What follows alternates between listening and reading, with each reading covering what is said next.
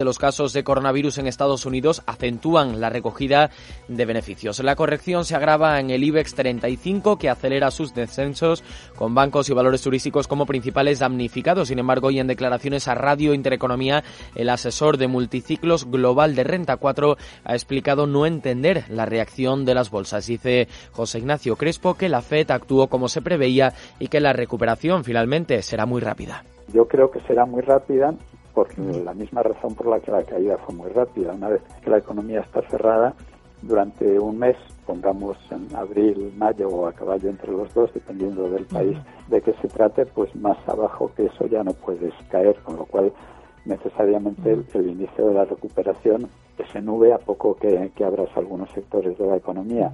Con todo ello vemos a los principales índices europeos operar con recortes generalizados. El IBEX 35 en tiempo real se está dejando un 3,56%, está cotizando en los 7.389 puntos. El resto de plazas europeas, como decimos, en negativo, recortes el 2,91% para el DAX de Frankfurt, mientras que el MIPTEL italiano descuenta un 2,80%. El CAC parisino también abulta sus pérdidas, se deja un 3,07% dentro del selectivo español, que como decimos está operando en tiempo real en los 7.392 puntos. Lidera las pérdidas IAG con una abultada caída del 7,96%. Le sigue Banco Sabadell que se deja un 7,14% y Melia Hoteles que pierde un 6,37%. Ninguna cotizada operando en positivo hasta ahora dentro del selectivo español.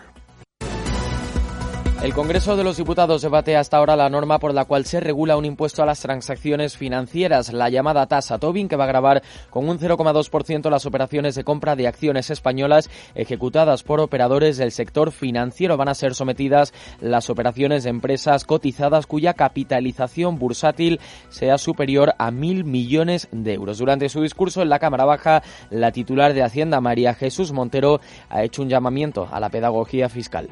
Dejemos quizás los discursos populistas, abundemos en esa pedagogía fiscal y construyamos entre todos un sistema justo, un sistema progresivo que nutra de los recursos suficientes a un estado del bienestar que es la verdadera garantía que la política le puede ofrecer al conjunto de las personas. Una norma que ya conocemos han rechazado Partido Popular, Vox y Ciudadanos. Ambas formaciones han presentado enmiendas y previsiblemente van a votar en contra. Una situación nada parecida a lo que ocurría ayer en la Cámara Baja, donde se aprobaba el ingreso mínimo vital sin ningún voto en contra. Todas las fuerzas políticas permitieron la tramitación de la norma con la única abstención de Vox. Sin embargo, el Partido Popular ha matizado esta mañana que esa ayuda tiene que ser temporal y estar vinculada a políticas activas de empleo. Cuca Gamarra es vicesecretaria del Partido Popular. También lo decimos claro, el escudo social no es el acceso al ingreso mínimo vital. A la sociedad española lo que le dice el Partido Popular, que nosotros lo que queremos como escudo social para ellos es empleo, que esa es la manera de salir adelante y esa es la manera de ser libres y esa es la manera de que cada uno pueda afrontar su proyecto, su proyecto vital. Que son necesarias las ayudas de protección social y, pero que las contemplamos como una cuestión temporal. Más asuntos. La compraventa de viviendas cayó en el mes de abril el 39,2% con respecto al mismo mes del pasado año, hasta las 25.000 transacciones, con lo que este indicador ha notado así su mayor descenso en 11 años. Cabe destacar que el mercado de segunda mano, la caída fue del 38,8%, alcanzando la compra de 20.600 unidades y registrando la mayor caída en 11 años, mientras que la venta de casas nuevas retrocedió hasta un 41,3%. En total se vendieron 4.400 casas usadas, registrando la menor cota desde el inicio de la serie histórica en 2007. Otras noticias.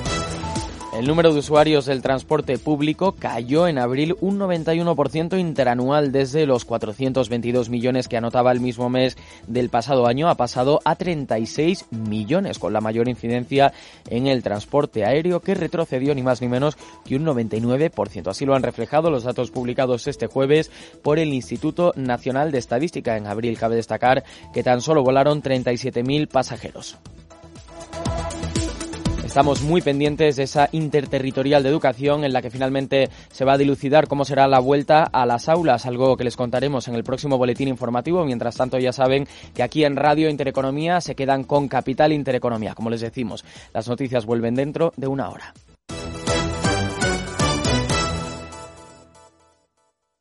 Protegidos Radio, todos los martes de 2 a 3 de la tarde en Radio Intereconomía con Pedro Gómez, tu director de seguridad. Hablaremos de la prevención, la seguridad y la protección de las familias, el hogar y las empresas. Escúchanos, queremos protegerte.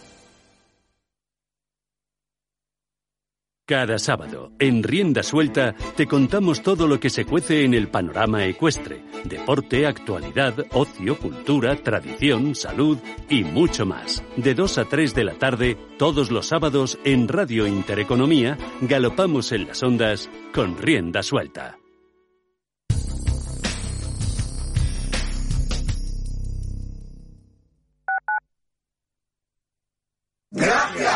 Gracias a ustedes, amigos oyentes, por estar ahí. En la radio y en Internet os escuchamos a algunos, pero en el corazón os sentimos a todos. Y gracias sobre todo en estos momentos tan especiales a nuestros anunciantes. Muchas gracias. Juntos, el camino será más fácil de recorrer. Radio Intereconomía. Comercial arroba intereconomía.com. Gracias.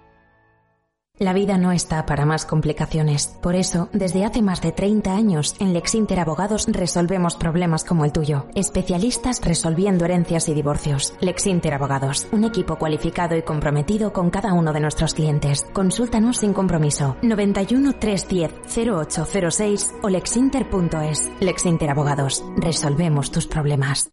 Al principio pensaba, lo alquilo, no lo alquilo, lo alquilo, no lo alquilo. Luego, con renta garantizada, pensé, lo alquilo.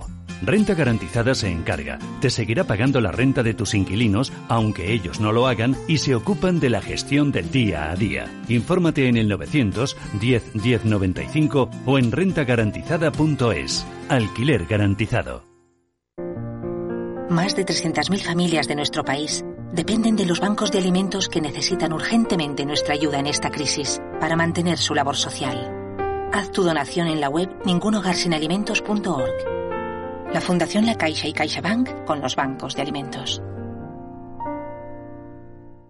Radio Intereconomía es la mejor plataforma para dar a conocer, relanzar y poner voz a su empresa. Nuestro equipo comercial le asesora para conseguir sus objetivos. Contacte con nosotros en el 91 999 21 21 o escribiendo a comercial@intereconomía.com.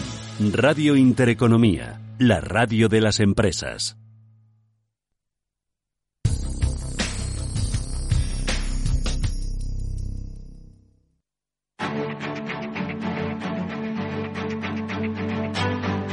Capital Intereconomía, el consultorio.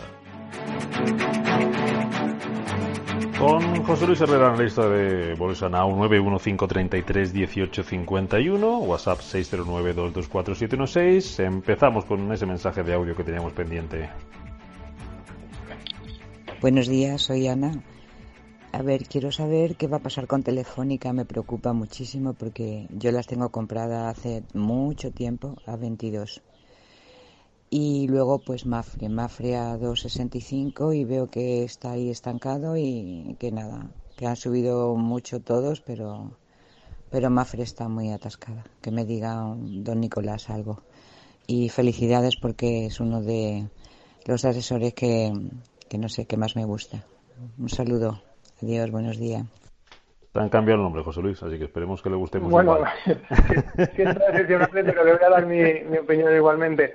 Eh, Telefónica, ¿qué hacer eh, cuando está cotizando a 4 euros y la hemos comprado a 22? Pues, eh, bueno, yo creo que la, hay poco que decir. Eh, Telefónica sigue siendo un valor en el largo plazo bajista, al margen de que pueda tener más o menos recuperaciones, una compañía que el mercado no está premiando por su gran deuda y, bueno, lo que en otro momento fue una compañía grande y puntera, pues ahora mismo, por lo menos a nivel bursátil, que otra cosa es a, nivel de negocio, lógicamente, que sigue siendo una compañía muy bien diversificada, pero a nivel bursátil, pues eh, bueno, es, es, un valor que está de capa caída. Eh, en el muy corto plazo, desde luego los 5 euros, que ha sido el alto que ha hecho esta semana, son la zona a tener en cuenta, la zona a batir y los mínimos que hacía eh, pues en todo el rango entre el tres y medio y los 4 euros eh, sería la zona de, soporte. Es que no, es decir, es un ejemplo de, de cómo no siempre en el muy largo plazo se, se gana dinero en bolsa. lo que hay es que saber seleccionar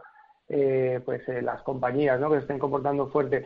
El caso de, de Mafre, pues vemos un movimiento además también a nivel técnico en, los altos de, esta semana por el momento, en el 1.92, que, que, obedece a lo que se llama pullback, es decir, lo que antes era una zona de, soporte, ahora se convierte en una zona de resistencia, una vez que ese soporte fue, fue perforado eh, con fuerza. Eso es lo que ocurrió a principios de marzo alrededor de, de esa zona, del 1,95 2 euros, eh, en un pues eh, bueno en una figura que a nivel técnico se podría considerar como un triángulo expansivo y que ahora mismo está actuando como resistencia. Si vemos que supera esa cota podría podría seguir subiendo, pero si no pues podría eh, como está haciendo en los últimos días seguir con, con la debilidad en el corto plazo y esto podría llevarle a niveles pues incluso del, del 1,60, las inmediaciones del 1,60. Todo esto en el muy corto plazo, lógicamente. Mm. José Luis, desde Albacete, ¿qué tal? Muy buenos días. Buenos días, ¿qué tal estáis? Mira, quería preguntar por... Mira, quería preguntar por CaixaBank, que las tengo a 206, compradas recientemente, y quería preguntarte, he visto el análisis que has hecho de viaje muy bien, pero quería preguntarte por precio de entrada. Muchísimas gracias. Muy bien, gracias a usted. Bueno, CaixaBank, eh, el, sector bancario español en general mm, ha tenido un comportamiento muy interesante porque han respetado zonas de soporte relevante. En el caso de CaixaBank supone haber estado en las inmediaciones del 1,50 durante, pues, eh, incluso dos, tres meses. Ha tocado ese nivel tres, cuatro veces y es una zona que no cotizaba desde el año 2016. Desde ahí eh, estuvo haciendo una lateralización, una canalización que rompía el alza y eso es algo a priori positivo. Eso ha ocurrido con muchos de los grandes bancos. Ahora, ¿qué está ocurriendo? Después de haber cumplido la proyección de la anchura de ese canal al alza, en el caso de Caixa por encima de, los 2 euros, 2,11, pues eh, está intentando volver a lo que antes era el techo de canal y ahora convertido en posible zona de soporte y esa zona estaría alrededor del 1,80. Así que en la zona del 1,80 es donde podríamos ver si, si esto ha sido pues eh, un simple rebote eh, para volver a caer o no, o es el, retomar de nuevo las subidas para seguir tirando. Yo creo que debería, el sector en general debería recuperarse a nivel bursátil, pero, pero bueno, tenemos que ir eh, paso por paso. y el otro valor era eh, CaixaBank e IAG. IAG, vale. más de, y, preguntaba por IAG, niveles de, para entrar en IAG. Eso es. Eh, yo me pregunto, con la cantidad de valores que hay en la bolsa, ¿por qué tenemos que buscar eh, valores tan peligrosos y tan volátiles como IAG? Es verdad que, que sí, que se ha más que duplicado desde que hacía un, un mínimo alrededor del 1,80 hasta los 4, a los que ha llegado eh, recientemente, pero eh, estamos preparados para operar en un valor así con tanta volatilidad, igual que podemos tener eh, fuertes subidas, podemos tener fuertes bajadas, como está haciendo el mercado hoy. o como está haciendo el valor en los últimos días.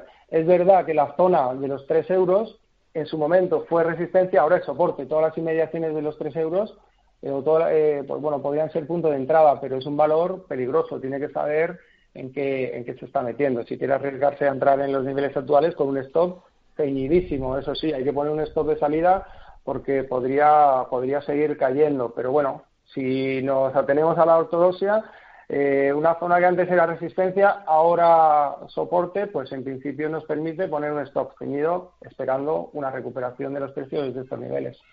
Desde Galicia, José, dice, ¿cómo ve a ENCE ahora que dicen que puede salir del IBEX? Bueno, eso de entrar en... A ver, al final hay mucha especulación en torno a valores que pueden salir, que pueden entrar. Veíamos como, pues también las quinielas dicen que podría ser el siguiente candidato SACIR, Gestam. Eh, desde luego eso a priori no beneficia un valor. El salir del IBEX no beneficia un valor porque, porque hay muchos gestores que tienen sus carteras referenciadas a, a valores de IBEX y se ven obligados a vender los valores que salen y a comprar los valores que entran. Ese efecto ocurre, influye. Pero también es verdad que, bueno, todavía queda tiempo para que exista una, una revisión y, bueno, ya el valor lo podría tener eh, descontado porque además capitalizan un poquito, creo que estaba en torno a 700 millones de, euros.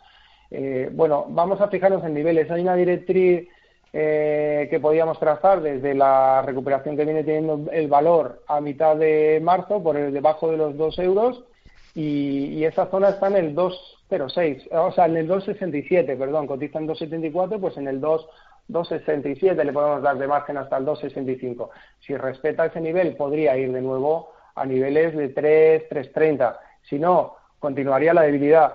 Pero un dato, el, el, valor estando dentro de las quinielas para salir de, del IBEX, eh, pues eh, ha tenido un movimiento desde los mínimos de marzo hasta pues los altos que hacía un mes después de pues eh, desde el 1.90 hasta el 3.20, es decir, estamos hablando de una revalorización muy muy fuerte, es decir, que al final pues bueno, son factores a tener en cuenta, pero a nivel especulación o a nivel operativa en plazos cortos, pues no, no tienen por qué influir tanto.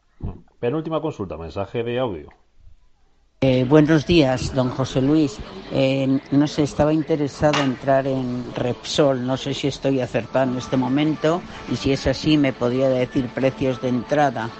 Y luego quería preguntarle por IAG, la eterna Mm, duda que tenemos con este valor. Las tengo desde 2,90. Gracias. Está la gente muy con IAG, ¿eh, José Luis? Claro, es que es eh, al final un valor que tiene esos grandes movimientos, pues atrae mucho al, inversor eh, con la esperanza de que vaya a seguir teniendo esos grandes movimientos. Leía, por cierto, esta mañana una entrevista del director gerente de la, de la IATA, además creo que lo colgabais en Bolsa Now, lo retuiteabas tú, puede ser, que, decía que no se iban a recuperar los vuelos transatlánticos hasta finales de, de año, que eso para una compañía como IAG no es nada positivo. Claro, es que es uno de los sectores más, eh, más afectados, ¿no? El sector de, los vuelos es, eh, al final, estar dos, tres meses sin vuelos y luego que venga un periodo de, pues, eh, disminución drástica del, pues, de uso del, producto, como sería de, los vuelos, tiene que afectar. O sea, ninguna industria puede verse ajena a, ese impacto. Ahora, que lo tenga la cotización recogido o no en su precio, eso es otra historia, ¿no? Que muchas veces también el mercado, la bolsa, lo que hace es anticipar eh, en X meses eh, una posible recuperación de la economía. Pero bueno, va a haber muy posiblemente quiebras de compañías, compañías que le van a pasar muy mal y eso al final se acaba trasladando al resto del, sector. Eh, bueno, niveles, como comentábamos, niveles de 3 euros en teoría deberían ser zona de, por lo menos, de, de, posibilidad de que haya un cierto rebote en el corto plazo, ya que viene de los 4 euros, pero el peligro de que el valor eh, siga estando débil en, el medio plazo es elevado. Eh, en el caso de Repsol la cosa pues es diferente. Repsol ha roto hace poco los 9 euros, se, lleva, eh, se, disparaba incluso al nivel de, los 10 y desde entonces el recorte que está teniendo pues no debería eh, perforar la zona del 860, que es donde pasaría la directriz de apoyo desde los mínimos del, de mitad de marzo. Eh, todo apoyo en el 860 y, que respetara al cierre eh, dicha cota pues sería interesante. Ahora mismo está en 885, podríamos dejarle caer un poquito más hacia, hacia esa zona. Desde luego, si la perfora, pues eh, lo, dicho, o sea, podría seguir la debilidad. Todo va a depender de si estamos en el inicio de una corrección mayor del mercado o, o no, o es simplemente un, pues un impasse. Entonces, hay que tener paciencia y hay que saber esperar nuestros niveles de entrada sin dejarnos llevar por, el nerviosismo. Pues venga, em, una última terminamos muy rápido. También nos pregunta Ismael por IAG, pero ya hemos dicho mucho de IAG. Melia 501, ¿merece la pena quedarse o es mejor salir? Pues eh, que son uno de los valores que ha tenido un comportamiento, Meliá Hoteles, que ha tenido un comportamiento explosivo desde pues, eh, jornada del 20 de mayo concretamente, se iba desde los 3.25 eh, que cotizaba hasta los 5.50. Eh, pues perdía el pasado martes, perdía la directriz acelerada del corto plazo y eso hacía que el precio ahondara en su corrección, en su desplome y podría irse perfectamente a la base del gran canal que viene desarrollando desde los mínimos del mes de marzo, que estaría en los 360. Yo personalmente esperaría en una posible entrada a, esa zona, porque por lo menos tenemos acotado un nivel de salida. Entrar en los niveles actuales, bueno, puede recuperar, el valor puede irse al alza de nuevo, pero ¿dónde ponemos un stop en los niveles actuales? Eh, el stop hay que ponerlo en, alguna zona eh, donde a nivel técnico podamos, pues bueno, tener eh, una ecuación de riesgo-beneficio, es decir, que tengamos menos a perder de lo que tengamos a ganar en caso de que acertemos la entrada, que no siempre vamos a acertar, lógicamente. Nos vamos. José Luis Herrera, analista de Bolsano. Gracias, en nombre de los oyentes, por las recomendaciones. Gracias a vosotros. Buenos días.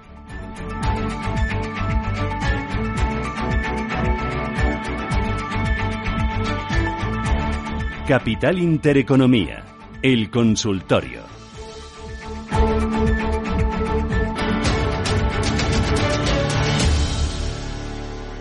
Muchas empresas pueden ofrecerte un café o un refresco en tu oficina, pero solo Selecta cuenta con un equipo de más de 1.300 personas que trabajan para ofrecerte el mejor servicio. Selecta, líder en servicios de vending, innovando para ti. Entra en selecta.es y sorpréndete. Cierra el grifo a las altas comisiones. Pásate a Investme. Invierte en carteras de fondos indexados de bajo coste y obtén la rentabilidad que mereces. Entra en investme.com y descubre tu plan.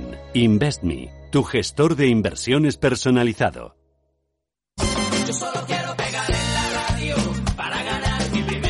Curso de Análisis Técnico y Psicología de los Mercados. Entra en cursos.intereconomía.com. El curso de Análisis Técnico y Psicología de los Mercados ofrece un programa para que cualquier inversor aprenda a utilizar los gráficos como herramienta de inversión. Complemento dos meses más en la sala de análisis. Sigue aprendiendo con profesores y analistas. Aula virtual y tutorías personalizadas. Con José Antonio González y Miguel Ángel Cicuéndez Luna al frente. Información en cursos.intereconomía.com.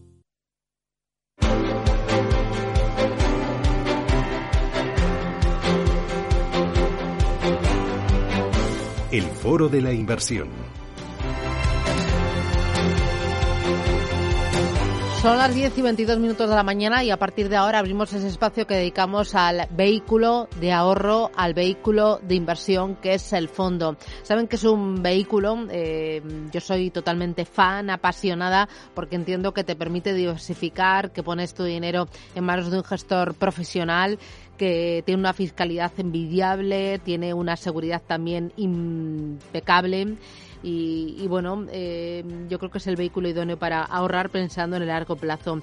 Enseguida vamos a tener consultorio con Félix González de Capitales Familiar y con ustedes que están invitados a participar y a plantearnos sus dudas a través del 915 33 18 51. Llegará Rubén Escudero, que es periodista financiero de Bolsamanía, de Fans News, para contarnos qué noticias son las que están marcando la actualidad de la industria de gestión de activos. Pero antes, miramos a las carteras de Finices. ¿Con quién? Con Felipe Moreno, que es director de desarrollo de negocio de Finicens. Felipe, ¿qué tal? Muy buenos días. ¿Qué tal? Buenos días. Bueno, eh, me gustaría mirar a vuestras carteras porque es muy importante los resultados, la recompensa, ese trabajo y esa selección que estáis haciendo desde Finicens. Habéis publicado recientemente datos eh, sobre evolución, datos que recogen qué periodo, Felipe. Pues eh, nosotros publicamos siempre el year to date a tres años, a cinco años, es decir, damos histórico con esa visión largo placista de nuestras carteras, pero también para que los inversores entiendan qué rentabilidad le están ofreciendo los fondos de inversión que incluyen las carteras, las cinco carteras, los cinco niveles que tiene Finicens, para que entiendan, pues bueno, en el momento, en las circunstancias actuales, cómo están evolucionando. Em, dime cuántas carteras tenéis eh, y qué fondos son los que componen esas carteras. Bueno, pues nosotros tenemos cinco niveles de riesgo, cinco carteras, la Finicens 1, que es la más conservadora, hasta la Finicens 5, ¿no? que es la más atrevida, la que más peso en renta variable, prácticamente un 85% a nivel global. Estas cinco carteras se componen de ocho fondos de inversión. Cuatro son de renta variable, que nos exponen a los principales índices en Estados Unidos, a Japón, a los países emergentes y Europa, por tanto cuatro fondos de renta variable de esas cuatro localizaciones y otros tres fondos de renta fija, que tenemos uno de bonos globales agregados, otro de renta fija de empresas europeas, otro de renta fija de gobiernos europeos y para completar esa ultra diversificación que Finicens ofrece a sus clientes, introducimos un fondo que es un rate inmobiliario que nos expone al crecimiento del mercado inmobiliario a nivel global. Hablamos desde alquiler de oficinas, empresas que desarrollan nuevos complejos o eh, residencias de ancianos o almacenes. Es decir, es un fondo global del sector inmobiliario. ¿Por qué insistes, por qué remarcas esa ultradiversificación?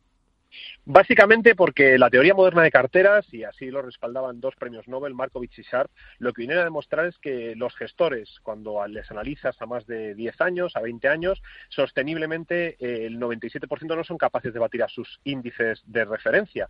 Por lo tanto, eh, si no somos capaces de batir al índice de referencia a largo plazo, vamos a indexarnos no solo en una, con una seta location concreto, es decir, vamos a indexarnos a Estados Unidos, vamos a indexarnos a Europa, sino vamos a indexarnos al mundo, al crecimiento económico global. Si hay una máxima y solo podemos tener una cosa clara es que el mundo sigue creciendo. En los últimos 100 años el mundo no ha parado de crecer y cada vez crece más rápido. Evidentemente hay ciclos económicos, hay momentos de recesión, hay momentos de crecimiento, pero en los ciclos económicos el mundo cada vez crece más, cada vez somos más habitantes en el planeta Tierra cada vez hay mayor consumo de todo tipo de servicios, materias primas, etcétera, y las economías siguen creciendo, unas más rápido, otras más lento. Ahí está eh, cómo nuestro RoboAdvisor es capaz de definir ese asset allocation, qué peso le da a una economía o qué peso le da a otra. Pero nuestra visión es una indexación global.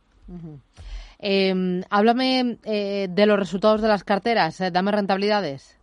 Pues mira, como no podía ser de otra manera, por el momento que estamos atravesando en los últimos tres meses, con este COVID que nos están machacando los, mercados financieros, todas las carteras de Finicens ahora mismo se encuentran en negativo. Pero ojo, se encuentran en negativo con un menos 0,39% la cartera 1, o sea, es decir, la más conservadora prácticamente está plana desde principios de año, cuando el año pasado cerró con un 8,18%, la cartera 2 está en negativo con un menos 2,12%, la cartera 3 en negativo con un menos 3,38%, la cartera 4 con un menos 4,73%, recordemos que el año pasado la cartera 4 también cerró con un 19,15% eh, de rentabilidad, y la cartera 5, que es la más atrevida, la que más exposición tiene a renta variable y la que más ha sufrido en estos momentos de incertidumbre y volatilidad, está en un menos 5,92%, lo cual es una caída mínima, una recuperación abismal de un 22% prácticamente desde los mínimos que vivimos en el mes de marzo y bueno, pues esos son los resultados que llevan esas carteras desde el mes de enero, desde principios de año. Mm,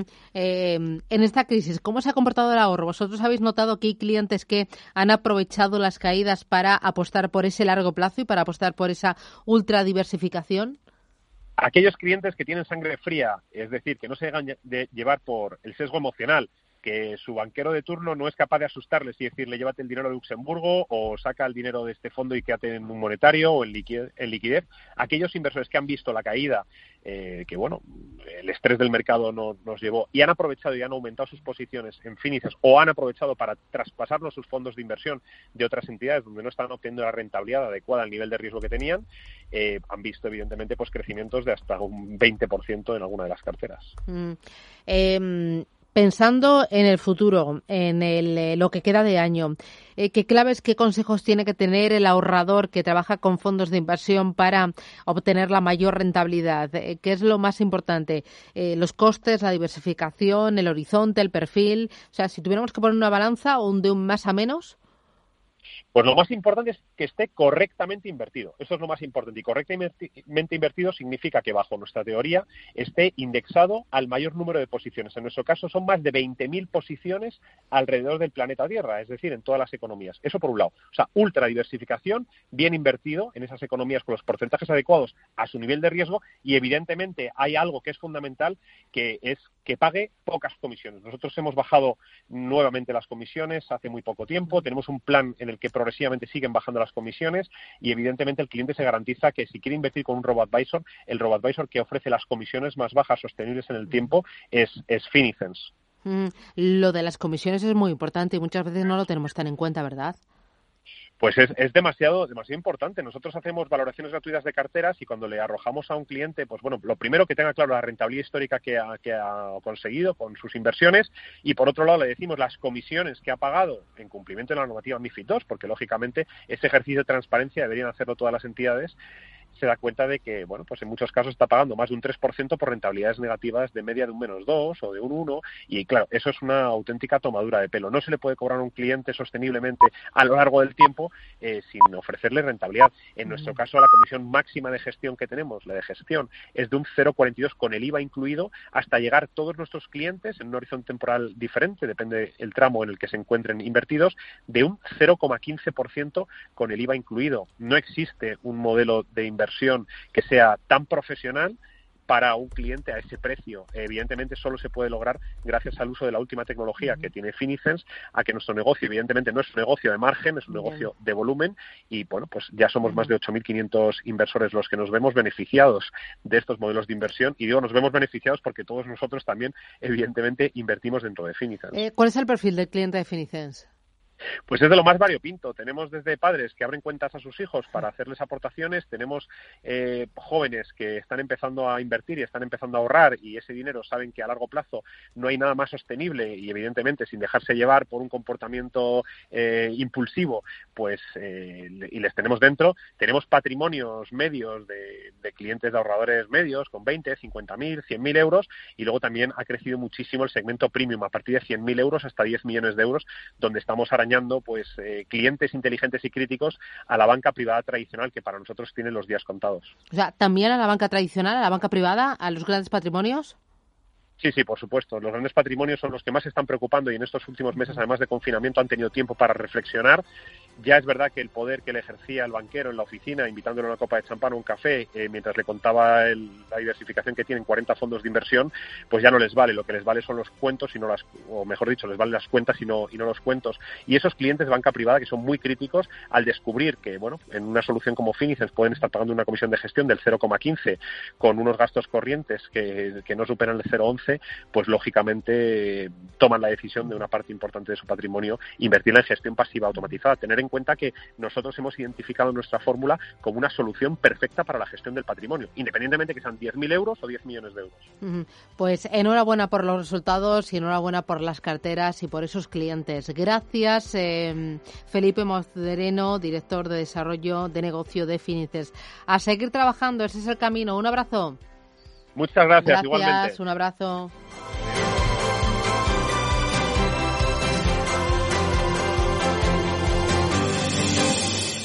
está en una situación muy complicada, muy adversa. Queda mucho partido por delante, se le puede dar la vuelta a esto. Las remontadas no son una cosa mía, son una cosa nuestra. Nos toca remontar. En Santander estamos poniendo todo nuestro empeño y solidez para hacerlo posible y para que este verano puedas viajar y apoyar a nuestro turismo. ¡Vamos!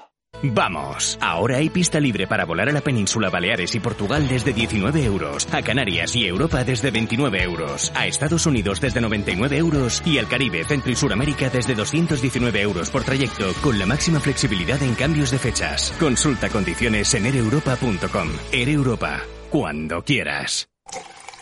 Cierra el grifo a las altas comisiones. Pásate a Investme. Invierte en carteras de fondos indexados de bajo coste y obtén la rentabilidad que mereces. Entra en investme.com y descubre tu plan. Investme, tu gestor de inversiones personalizado. ¿Qué es la bolsa y cómo funciona? ¿Qué herramientas me ayudan a analizar el mercado? Indicadores y osciladores, giros del mercado. Parece sencillo, pero hay que prepararse con los mejores. Curso de análisis técnico y psicología de los mercados con Miguel Ángel Cicuéndez Luna y José Antonio González. Entra en tu navegador y escribe cursos.intereconomía.com. Infórmate e inscríbete. No te pierdas el descuento por hacerlo de desde la página. Metagestión le ofrece una amplia gama de fondos de inversión. Invierta en renta variable Iberia, Fondo Metavalor, renta variable internacional, Metavalor Internacional, Metamérica, Metafinanzas y Metavalor Dividendo. Renta fija mixta a través de Metavalor Global y en nuestro nuevo fondo de renta fija Ever Metavalor High Yield. Llámenos al teléfono 91 781 68 80 o suscriba los fondos a través de metagestión.com. Metagestión más de 30 años aportando valor.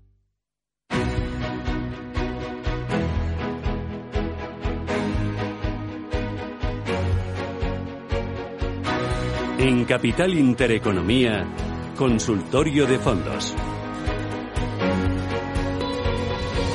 Con Félix González. Eh, Félix, ¿qué tal? Muy buenos días. Hola Susana, ¿qué tal? Buenos días. Que es socio y director general de Capitales Familiar EAFI. ¿Cómo vas? ¿Cómo lo llevas, Félix?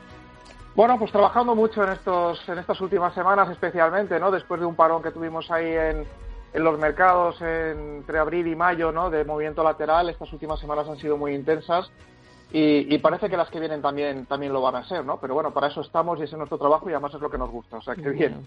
Bueno, enseguida vamos con los oyentes que nos van a plantear sus dudas sobre fondos de inversión. Antes saludo a Rubén Escudero, que es periodista financiero de Bolsamanía de Fans News. Rubén, ¿qué tal? Buenos días.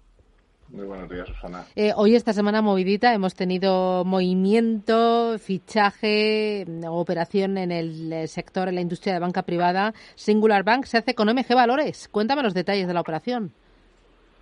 Sí, la verdad es que, como sabéis, eh, Javier Marín eh, estaba muy activo en lo que viene a ser contactos con, con posibles operaciones corporativas. Hace, yo creo que ya casi un año, eh, se publicó que el primer contacto que hizo fue con Diafanum, eh, no llegó a buen puerto en el sentido de que no cuajó una operación, aunque estuvieron reunidos. Eh, lo que sí que ha hecho oferta ha sido en esta subasta reciente por The Group Petercam, eh, era un negocio algo mayor en volumen que al final pues se lo ha llevado a Bank y de repente pues ayer lo que ha hecho es sorprender al mercado con una operación bastante más pequeña en volumen de lo que eran esos dos contactos previos u ofertas. MG Valores es una pequeña agencia de valores, tiene 520 millones, pues alejado de los 1.200, 1.300 que tenían eh, las otras entidades, o sea que es como la mitad y está especializada pues en intermediación de valores y sobre todo gestión discrecional. Al final los clientes de Meja Valores van a seguir contando con sus asesores y gestores en el día a día, que se eh, de momento van a seguir operando autónomamente como venían haciendo, pero la lógica sería que se integraran en singular a, medio plazo. Eh, quizá a lo mejor eh, lo que se establece en el mercado es que la dificultad de hacer grandes operaciones o operaciones de tamaño medio pues eh, sea más difícil porque hay mucha gente, pues las aseguradoras, Ambank, el propio Marín, etcétera, algún proyecto de algún independiente que quiere crecer o gente extranjera copando por las operaciones mm, grandes de más relevancia, pues a lo mejor Marín ha decidido, oye, vamos a por las operaciones más pequeñas donde nadie se está fijando o, hay menos mm. competencia, no se me sube el precio y a lo mejor yo puedo integrar cosas más pequeñas. Habrá que estar atento a ver si efectivamente es la línea que coge tras esta operación. Bueno, ya habíamos dicho que esto del COVID-19 iba a acelerar movimientos en la industria de gestión de activos, porque hay mucho EAFI, hay mucha sociedad de valores pequeña que está viéndose ahogada por la excesiva burocracia y los eh, costes administrativos que, les caen tras MIFID II. Sí, la, verdad es que sí. Va a haber mucha operación de compra, pero es que también va a haber mucha fusión e integración. Mm. Eh, estos tres meses han parado las cosas o más bien parados se han, bueno, puesto en stand-by, no es que ya se han frenado, yo creo que ahora se están reanudando algunas que estaban en marcha, otras han nacido rápido porque se han ejecutado rápido, pues lo de Esfera con Ambank fue bastante rápido, aunque tuvo un contexto un poco distinto, porque fue una intervención de la CNMV, pero por ejemplo esto de Marín, pues yo creo que ha sido sorprendente, eh, algo que nadie se esperaba y un actor pues del que MG en, el día a día no estaba en las quinielas de, oye, pues me van a comprar. Entonces sí que se van a acelerar y yo creo que se van a acelerar más por el lado de las pequeñas, que va a seguir habiendo mucho run run en el día a día. Las operaciones grandes se sucederán, pero suelen ser, pues, como esta de Grupo Petercam, ha durado medio año. Ahora Nuevo Banco, pues también está a la venta, o se vende todo o se vende por partes, pero son operaciones que al final son subastas públicas, hay tres, cuatro pujantes, se tarda pues de la más rápida tres meses, la más dilatada medio año. Al final son cosas más visibles, más eh, más peleonas. Las cositas pequeñas, de tú a tú, en una negociación bilateral, la puedes resolver en cuestión de días o semanas. Entonces yo creo que irá más por ahí. Em, vimos también, ¿te acuerdas? La operación está entre Avante y C2 Asesores, ¿no? Eh, fue ahora a principios del coronavirus, ¿no? Ha sido hace poquito. Sí, sí, A, mediados, sí, efectivamente. Pues un, ejemplo. eh, es verdad que yo creo que C2 tiene algo más de, de, relevancia, no, si no tanto en volumen, sí más de relevancia dentro del sector.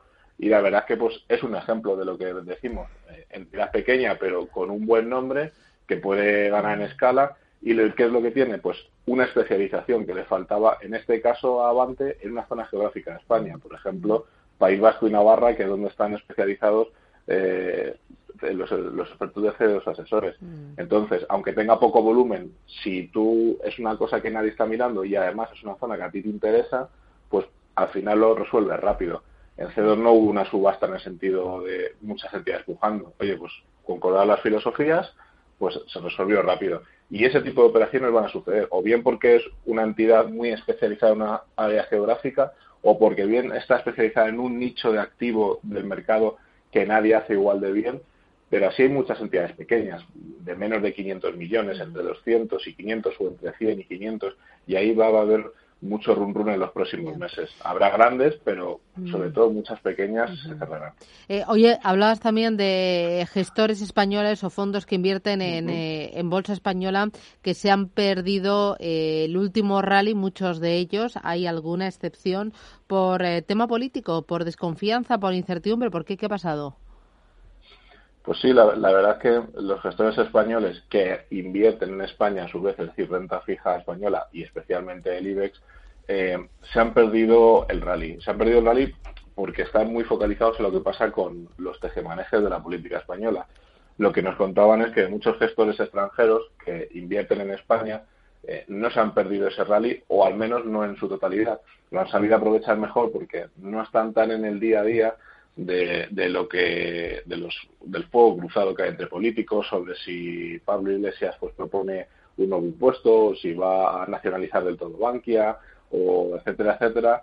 Y como no están en ese día a día ven más en análisis técnicos de bueno la bolsa cayó en marzo es buen momento para entrar cogemos el rally. Los españoles están más mm, pegados a a ver qué va a suceder, qué no va a suceder, y en ese espere, pues al final la bolsa ha corrido rápido, especialmente el último mes.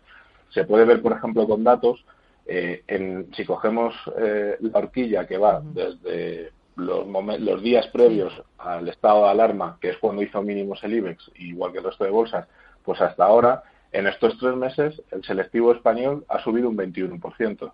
Sin embargo, eh, de la categoría de fondos de renta variable española, por ser quizá los más representativos, eh, solamente eh, cinco fondos están en positivo y el que más alto está no pasa del 6%, frente a un IBEX que ha sido un 21%. Es decir, los fondos tres veces menos han subido en estos tres meses de pandemia. Eh, normalmente un fondo de gestión activa debería haberlo hecho mejor que el IBEX y sin embargo, por una vez el IBEX ha batido a, a los fondos. Y además, para más INRI, los cinco fondos que han subido aunque sube menos que el son independientes. Eso te lleva a una segunda lectura. Eh, los fondos de la banca, que como se sabe, 8 de cada 10 euros en España están gestionados por fondos bancarios o aseguradores en su defecto, eh, lo han hecho peor. ¿Por qué? Porque las políticas eh, de inversión que tienen las grandes gestoras de los bancos o de las aseguradoras son básicamente grandes comités donde se establece una política de riesgo común y los gestores no tienen tanta flexibilidad a la hora de tomar decisiones como si lo tienen en las gestoras independientes. De ahí que, aunque los gestores españoles hayan perdido el rally, los pocos que han sacado cabeza, aunque lo hayan hecho también relativo peor, al menos hayan sido independientes. Los fondos de la banca, ninguno es tan positivo de los españoles y además es que tienen fuertes pérdidas, justo ellos y los value. Pero los value tienen una historia que ya sabemos de eh, no es el momento, el growth se está batiendo, están muy sesgados a materias primas, o sea, tiene una historia más particular, pero los fondos de los bancos lo han hecho bastante mal. Los cinco, por poner un ejemplo, los cinco que lo han hecho bien en este trimestre, EBM, Fidentis, GESConsur, GVC Gaesco y Lux Inversores. Si vamos ya no solamente este trimestre de pandemia, sino al acumulado del año, eh, se ve que los fondos de bolsa española, en promedio, según Inverco, pierden cerca de un 26%, y ahí es que es peor aún la imagen para los fondos. Ya no solo son cinco, sino es que se vienen a menos. Solo tres fondos permanecen en el verde en el año. El EDM International Spanish Equity, el GVC Gaesco Bolsa Líder y el Santa Lucía Acciones, con subidas de entre el 5 y el 11%. Eh, sin embargo, eh, en el acumulado del año, los peores fondos que lo hacen de la categoría llegan a perder hasta un 33%. O sea, como se ve, eh, esto refrendado por números viene a corroborar lo que se dice en los corrillos, que los gestores españoles, si bien algunos independientes lo han hecho bien, han sacado cabeza, el gran conjunto tiene mucho miedo a lo que ocurre en la política, no han podido aprovechar el rally porque en mínimos lo que hicieron fue no comprar. Estaban esperando a ver qué pasaba con la política y al no comprar e invertir en el suelo se la han perdido. Ahora quieren entrar y quizá ya sea tarde porque ahora todos los expertos dicen es que después de este rally vuelve a haber otra caída. Si la hubiese, pues tienen el riesgo de que si entran ahora, pues espérate que no se vuelvan a llevar otro susto. Y ese es el resumen. Bueno, eh, lo dejo aquí, Rubén, porque tengo hoy muchos oyentes y eso está petado, como dicen. Eh, pues hacéis bien, hay que resolver dudas. Gracias. Eh, a vosotros. Oye, a modo de titular, los fondos más vendidos internacionales en esta pandemia, ¿cuáles han sido? Capitaneados por qué gestoras? Pues muy rápidamente, BlackRock, Robeco y Fan Smith. temáticas, tecnología, salud, consumo y renta variable global. Muy bien, pues estupendo. Gracias, Rubén, que tengas buen trabajo, que te cunda. Un abrazo. Gracias. Mira, eh, tengo eh, un montón de llamadas. Eh, vosotros, cuando seleccionáis, Félix, fondos de inversión, pesa, ¿cuánto pesa el que la gestora sea un gran un gran jugador en el mercado, que sea un BlackRock, por ejemplo, que sea un sí de los más importantes, con más peso, un JP. A ver, no nos fijamos tanto en, la gestora en su conjunto a nivel global, sino en el vehículo concreto que, estamos buscando, en el equipo que gestiona ese vehículo, porque cada fondo es gestionado por un equipo diferente de personas con una trayectoria diferente y una experiencia diferente. Y, nos, fijamos, fundamentalmente en el, en el vehículo en sí, en el fondo en sí, en cómo se gestiona, cuál es el estilo, cuál es la política de inversión, Em, y, las características específicas de, ese fondo. En este sentido, podemos tener fondos internacionales de gestoras muy grandes en ocasiones y en otras ocasiones de gestoras pequeñitas, incluso grandes desconocidas aquí en España. ¿no? Lo que buscamos, como digo, es, son las características particulares de cada vehículo en cuestión. Muy bien, voy con los oyentes. Empiezo por Rosa. Buenos días, Rosa. Hola, buenos días. Dígame usted. Eh, buenos días. Sí, yo quería preguntar si, bueno, ¿qué opinión tiene el analista de los de los fondos Sigma Fund? Creo que, bueno, me interesan más los de perfil más bien dinámico, por decirlo así, que creo que es el, el Prudent Growth y el Quality Stocks o algo así. Bueno, me han hablado de ellos, me los han recomendado, pero querría saber su opinión. Fantástico. Y, y esa es la, la pregunta. Muy bien. Gracias. Pues gracias. ¿Qué gestora es esta, Feliz? Bueno, es una gestora pequeñita e independiente, no, no está entre las, entre las grandes y la verdad es que mm, nosotros en nuestra lista de fondos, eh, que la tengo precisamente ahora aquí delante, no, no tenemos ninguno seleccionado, con lo cual no, no, cuando no tenemos ninguno seleccionado dentro de nuestra lista, esto significa que, que no nos han aparecido nunca en nuestras en nuestros procesos de selección entre los mejores de, de su categoría, ¿no? Por lo tanto, es lo, que le puedo decir a Rosa, no, no está entre los mejores dentro de nuestros diferentes segmentos ¿no? de selección. Claro, en vuestra lista de fondos, ¿qué tenéis? ¿Qué gestoras? ¿Qué tipo de fondos? Hay de todo, depende. Nosotros lo que, lo que hacemos es clasificar los fondos un poco en el menú, ¿no? En función de, del nivel de riesgo en, en, primer lugar para, para, irlo acomodando luego a las carteras de cada uno de nuestros clientes y en segundo lugar por tipo de activos, ¿no? Es decir, podemos tener un fondo de alto riesgo dentro del, del segmento de renta fija y podemos tener un fondo de, de, un riesgo relativamente más bajo incluso dentro de un segmento de, de, renta variable, ¿no? Entonces, eh, y luego hay algunas de estrategias, digamos, que son descorrelacionadas o que pretenden ser descorrelacionadas, que, que también ahí tenemos ahí tenemos una, una selección, ¿no? Entonces, al final, como te decía antes, no es un tema de gestora, sino de ir montando un menú, una carta, ¿no? Eh, que vamos siguiendo a lo largo del tiempo con aquellos fondos que en un momento determinado pues nos pueden servir para construir una cartera con, con diferentes perfiles de riesgo y en diferentes entornos de mercado. Eh, voy con José Antonio, buenos días. Sí, buenos días. Dígame. Vamos a ver, mira, yo quería preguntar una duda que, que, no, que, no, que no consigo eh, aclararme. eh, si tomamos un fondo de inversión global, bien sea mixto o global de renta variable, que por ejemplo, no sé, pues invierta en Estados Unidos, en euro, en la zona euro y en Japón, pues bueno, puede haber una clase cubierta que, que, que no le afectará los cambios de divisa, una clase no cubierta que, que le afectará los clases de divisa, pero luego está una clase que según la, la, plataforma de Morningstar se llaman mm, moderados, por ejemplo, US o defensivos US. Entonces, ¿qué quiere decir que ese fondo está denominado en dólares? Si las otras dos clases las comprendo bien, no sé esta clase si es que afecta el cambio euro-dólar a, todo a todo el subyacente de la, del fondo. No sé si, si, he conseguido explicarme. Fantástico, gracias, muy amable. Sí. Dime. Perfectamente, voy a ver si consigo explicarle. La, la, la, duda es muy, muy razonable y voy a intentar explicarle eh, rápidamente.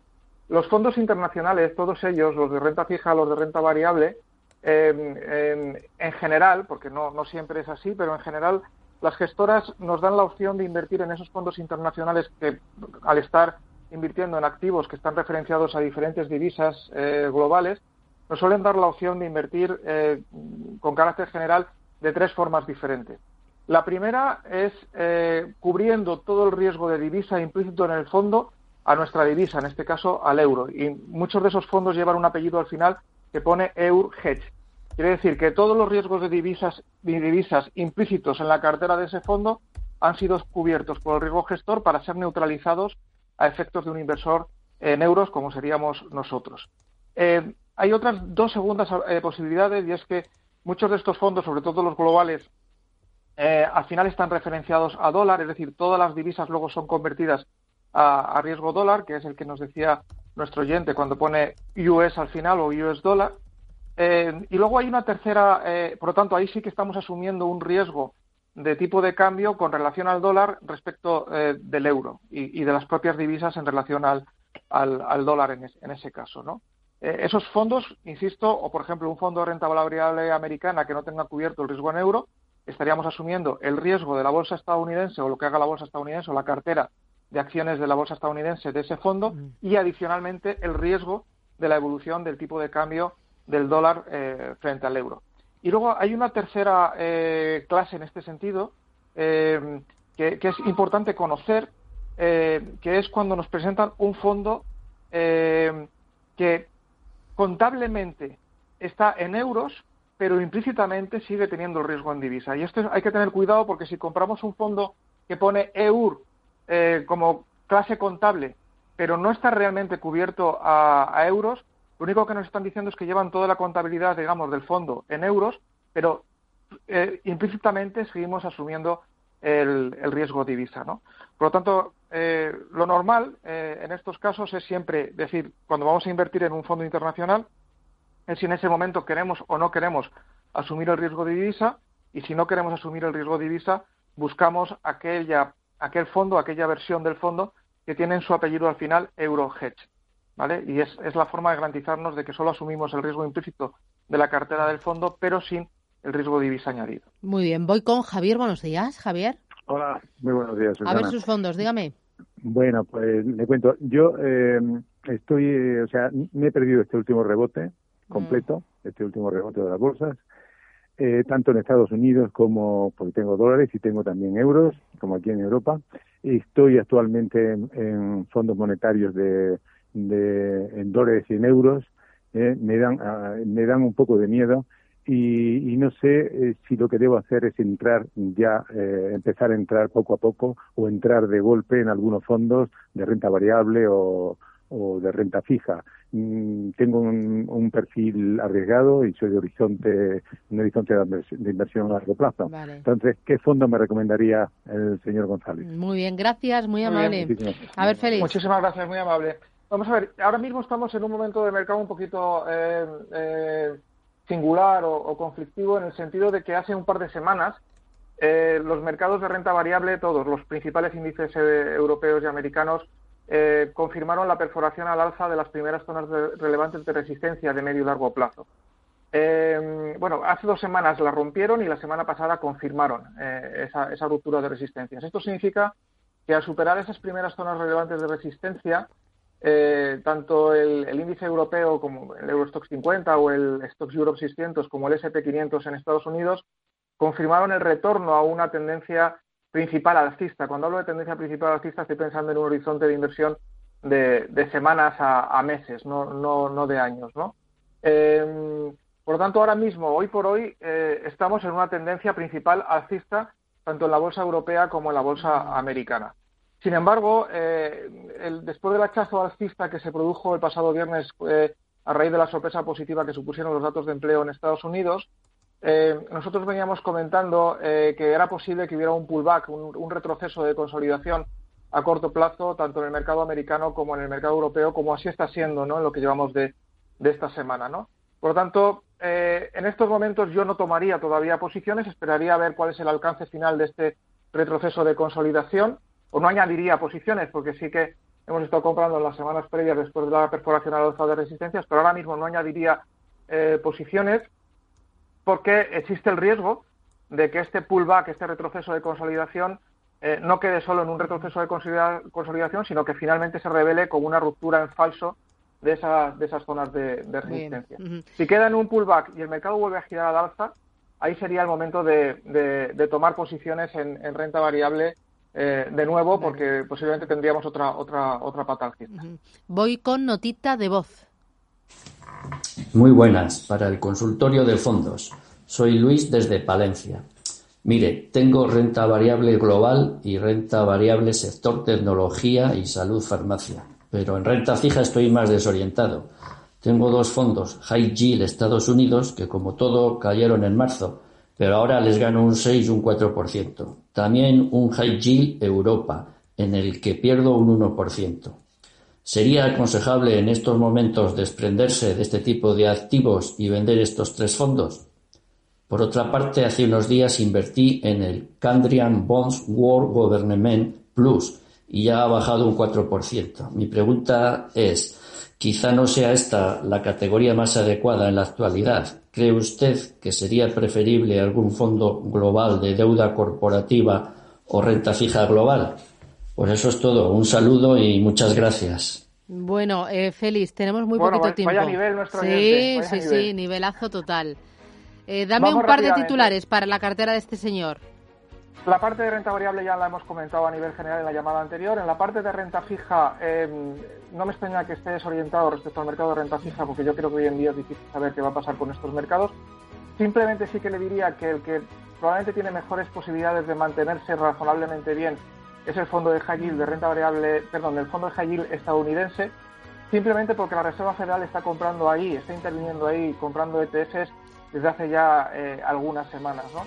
Eh, es quizás lo único que yo mantendría de renta fija en estos, en estos vale. Y que lo dejo aquí, Félix, que se nos va el tiempo. Félix González, Capital y Familiar. Un placer, muchísimas gracias, cuídate mucho y a ver si nos vemos pronto. Gracias, chao, chao.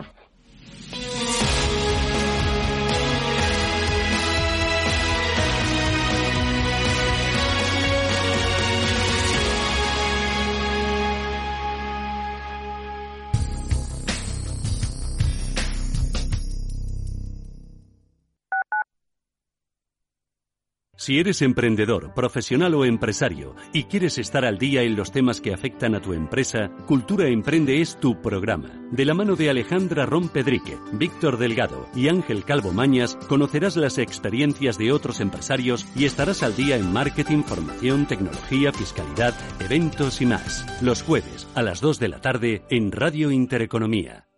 Urbanitae es una nueva plataforma de inversión inmobiliaria que te permite invertir a lo grande con cantidades pequeñas. Uniendo a muchos inversores, logramos juntar el capital suficiente para aprovechar las mejores oportunidades del sector.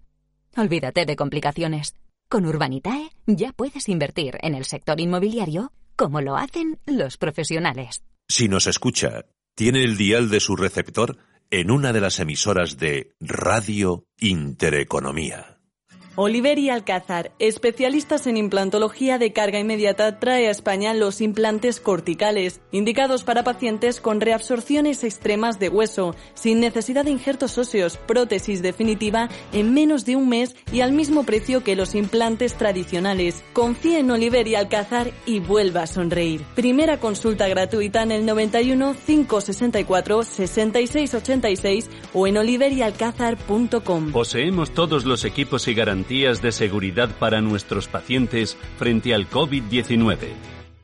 Es por ti que esperas, paciente, ser sentado en las terrazas. Es por ti que no hay servilletas y en las mesas ya no hay cartas. Es por ti que usas la tarjeta cuando pagas esas cañas. Infórmate de todas las medidas de prevención en bares y restaurantes en la web comunidad.madrid barra coronavirus. Por mí, por todos, por ti. Comunidad de Madrid.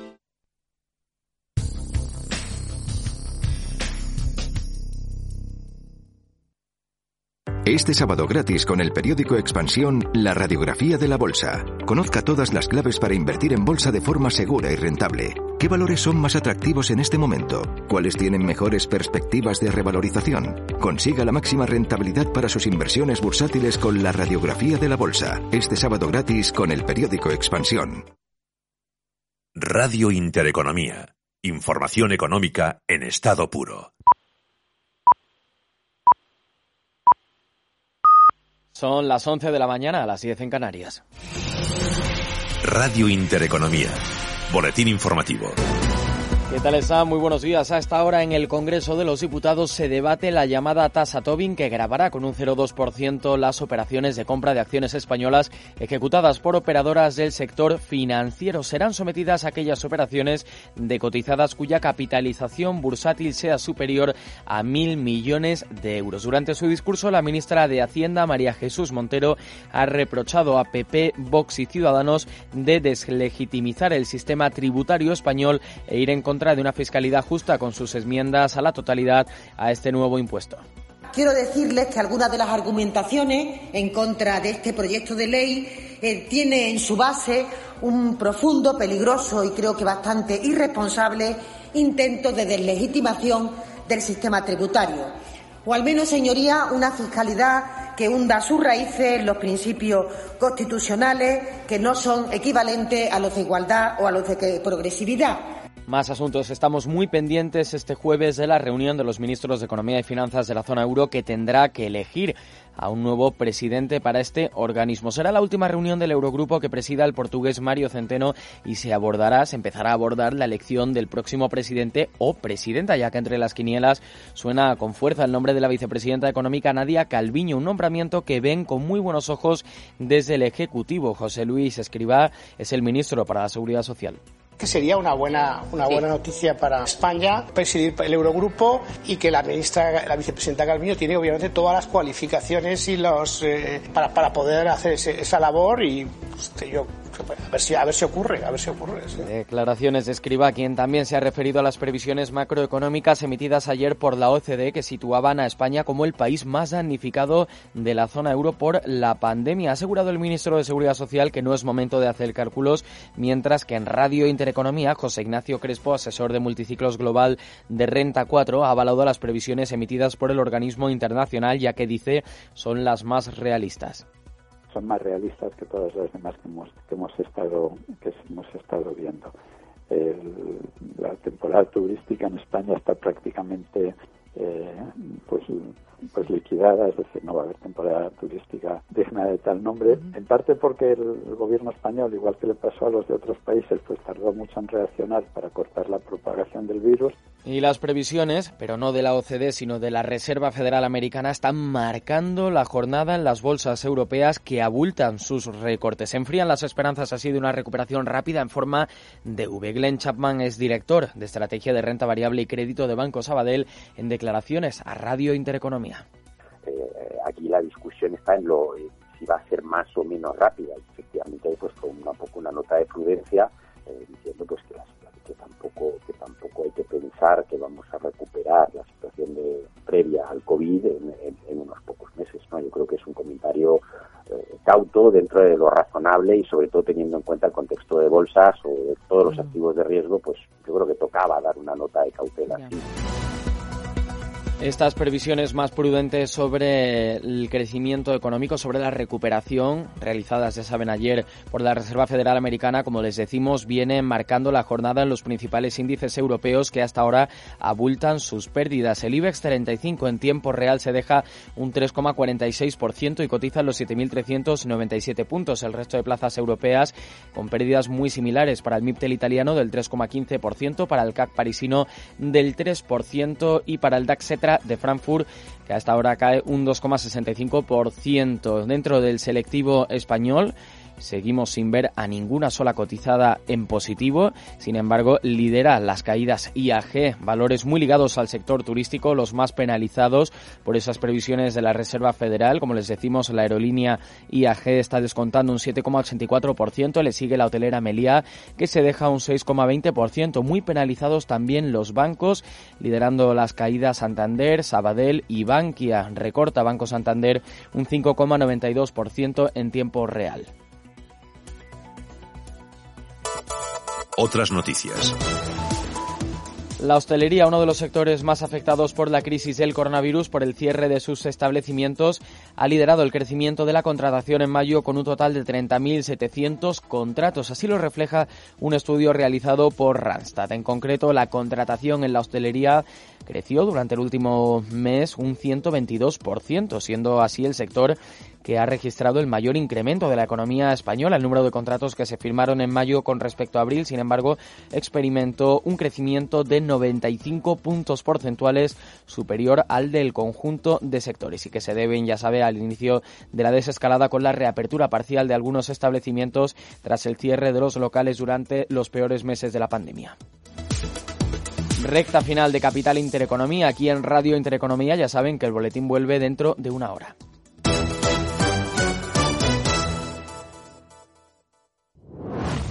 Potencia sus inversiones con los nuevos Turbo 24. El primer turbo cotizado 24 horas de lunes a viernes creado por IG. Elija su apalancamiento, gestione su riesgo y opere sin comisiones. Todo en las premiadas apps y plataforma de IG. Opere Turbo 24 con IG, un proveedor líder del trading online. Busque IG Turbo 24 para saber más. Los Turbo Warrants son instrumentos financieros complejos y su capital está en riesgo. Puede sufrir pérdidas rápidamente.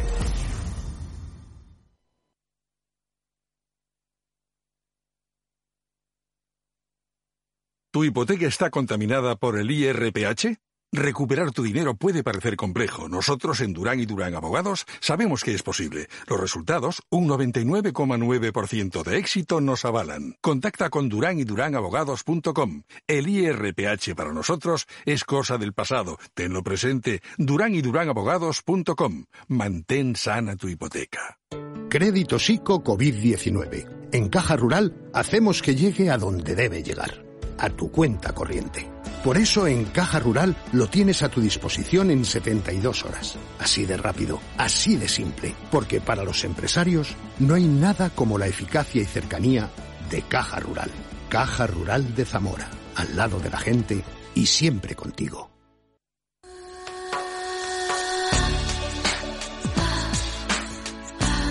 La venta privada del corte inglés del 8 al 17 de junio. Podrás disfrutar de descuentos de hasta un 30% en una amplia selección de marcas de perfumería, tratamiento y maquillaje y para farmacia. Muchas de tus marcas favoritas participan, como Clarins, Ibex Saint Laurent, Shiseido, Sesderma, Farmadors, Mundo Natural. Descúbrelas todas. Esta promoción es solo para clientes con la tarjeta de compra del corte inglés. ¿No la tienes? Pues puedes solicitarla en nuestra página web o en nuestros centros. Disfruta de nuestra venta privada en más de mil marcas.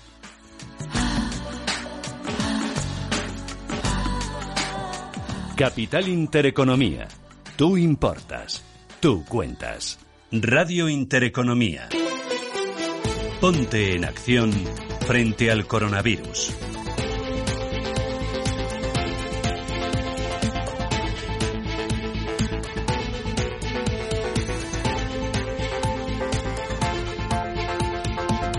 Ponte en acción frente al coronavirus hasta las 12 de la mañana aquí en Capital Intereconomía. Vamos a mirar al comercio que poco a poco va recuperando su actividad con la apertura desde esta semana de prácticamente todos los centros comerciales en España, Rubén.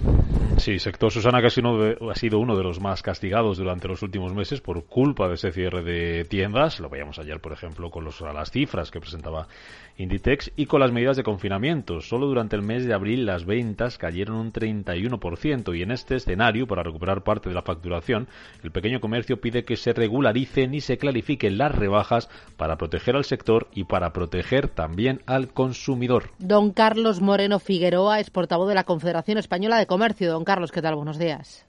Muy buenos días. ¿Qué piden ustedes exactamente? Bueno, lo que pedimos fundamentalmente es que haya eh, medidas de reactivación de lo que es el comercio, porque eh, están comentando el, el, impacto que ha supuesto este tema de confinamiento en todos los sectores, pero hay que tener en cuenta que el comercio pesa el 13% del PIB en España, da empleo a más de 3 millones eh, de personas, hay un millón de comercios en nuestro país y lo que estamos viendo es que eh, esta reactivación mm, eh, no se han tomado medidas y eh, ahora lo que mm, nos puede llevar es que se puedan cerrar el 20% de los comercios de España. Dentro de esas medidas que estamos planteando, una de ellas es efectivamente el, el tema de la regularización de las rebajas.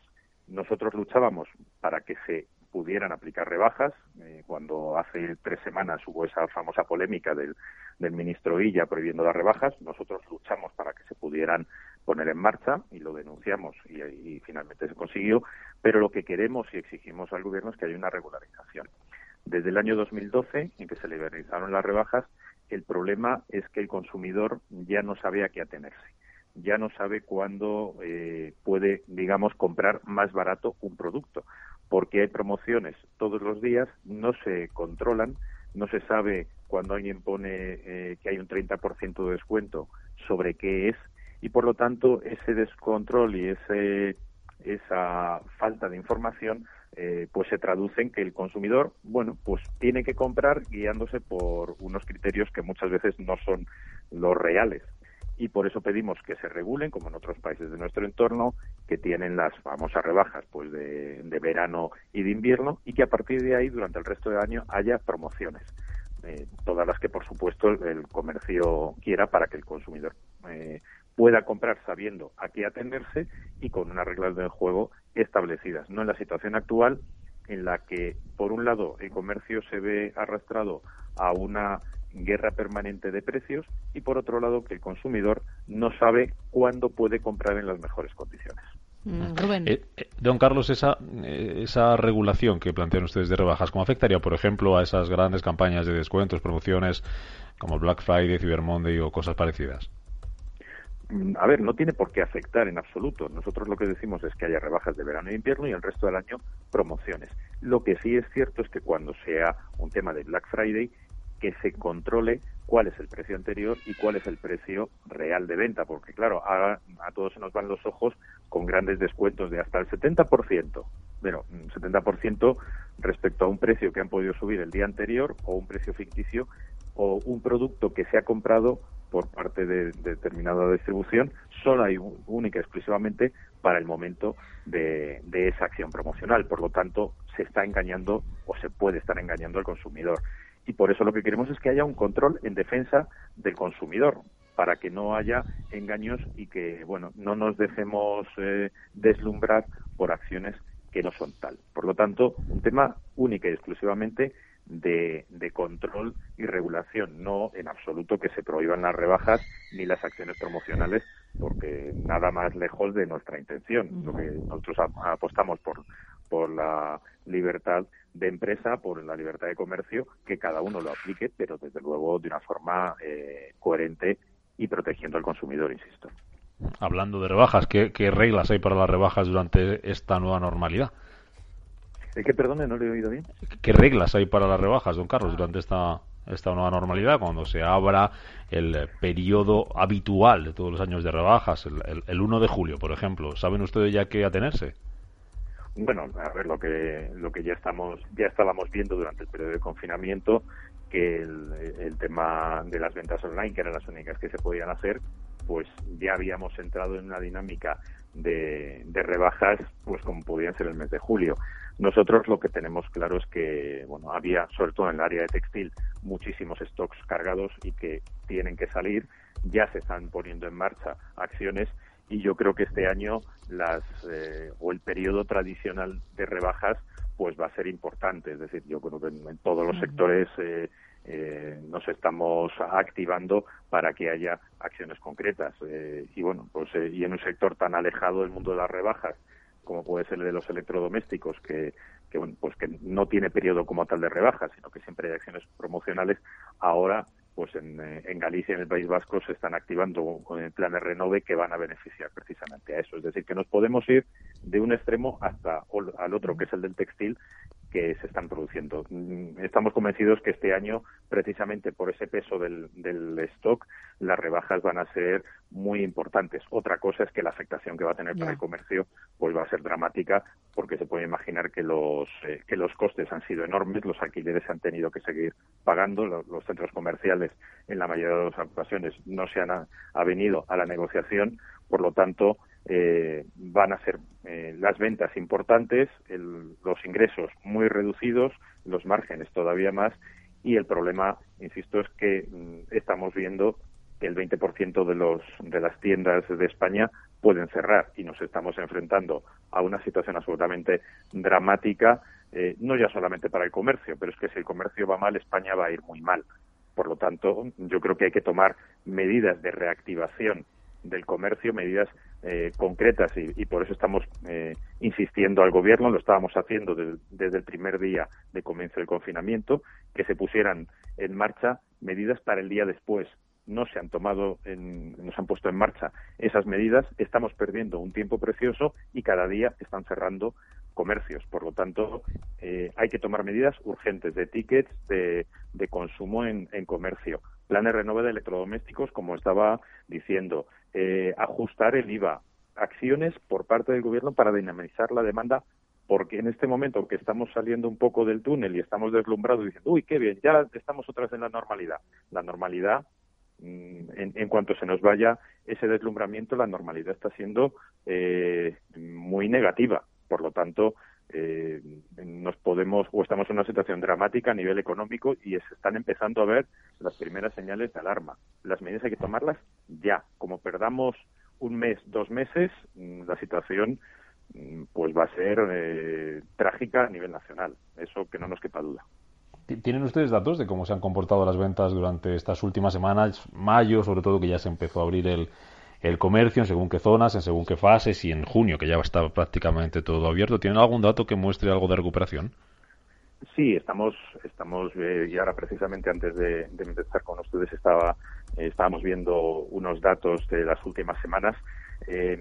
claro, las ventas, por supuesto que se han recuperado, dependiendo de las distintas comunidades autónomas, porque según su fase de evolución en cuanto a las fases, eh, las ventas siguen siendo bastante inferiores eh, a, las, a las mismas semanas de los años anteriores, están dependiendo de los sectores, porque claro, aquí la, diferencia es muy importante, pero podemos estar hablando de un 20%, en el mejor de los casos, un 20% inferiores al mismo periodo del año anterior, salvo contados sectores, eh, que a lo mejor sí están igualando o incluso siendo superiores. Pero en línea, en línea la, media es que estamos en la mejor semana eh, ahora desde el, bueno, del proceso de las fases, estamos con un 20% de caída respecto al año anterior.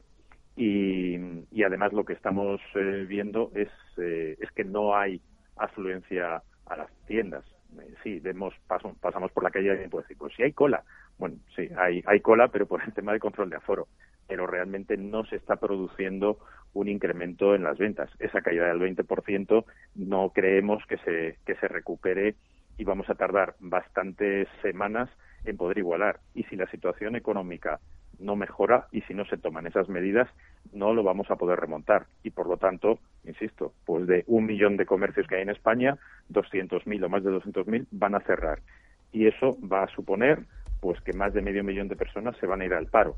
Mm, si empezamos a ver cifras, mm, la verdad es que es para echarse a temblar. Por lo tanto, el gobierno está perdiendo eh, un tiempo precioso. Me parece muy bien que haya mesas de reconstrucción en el Congreso y hemos estado ahí como confederación la semana pasada. Hemos puesto propuestas encima de la mesa. Los políticos que dejen de pelearse entre ellos, que se pongan de acuerdo y que tomen medidas efectivas ya, porque si no, la situación, insisto, va a ser dramática. Don Carlos Moreno Figueroa, portavoz de la Confederación Española de Comercio. Gracias. Espero que no se cumplan esos pronósticos y a ver si remontamos y remontamos pronto y con firmeza. Gracias. Un abrazo. Hasta pronto. Ojalá sea así. a ver si es verdad. Gracias. 11 y 18, algo importante a tener en cuenta.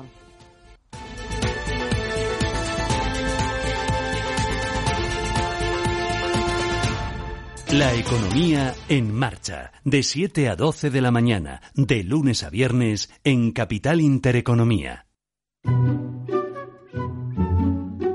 Más Móvil tiene el compromiso de mantenerte conectado, por eso sigue aumentando su red de fibra para poder llegar hasta las poblaciones más remotas de España.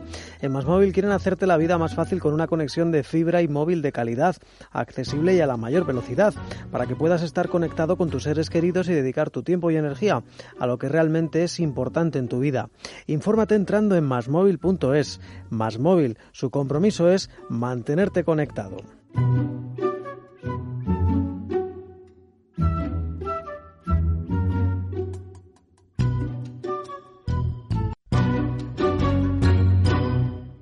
Está en una situación muy complicada, muy adversa. Queda mucho partido por delante, se le puede dar la vuelta a esto. Las remontadas no son una cosa mía, son una cosa nuestra. Nos toca remontar. En Santander estamos poniendo todo nuestro empeño y solidez para hacerlo posible y para que este verano puedas viajar y apoyar a nuestro turismo. ¡Vamos! Desde que mis padres toman Senior Complex de Laboratorios Marnis, estoy tranquila porque han recuperado la vitalidad. Senior Complex es un suplemento natural único presentado en viales bebibles y con la mayor concentración de coenzima Q10 en forma líquida. Además, incluye jalea real, vitaminas y minerales. Para tus seres queridos mayores, pide Senior Complex de Laboratorios Marnis en herbolarios, para farmacias y en parafarmacias del Corte Inglés. Más información en marnis.es. ¿Estás harto de bajas rentabilidades? ¿No quieres seguir pagando altas comisiones? Traspasa tus fondos de inversión a Finicens y podrás obtener una mayor rentabilidad. Más información en el 910-483-004 y en finicens.com. Finicens, especialistas en inversión pasiva.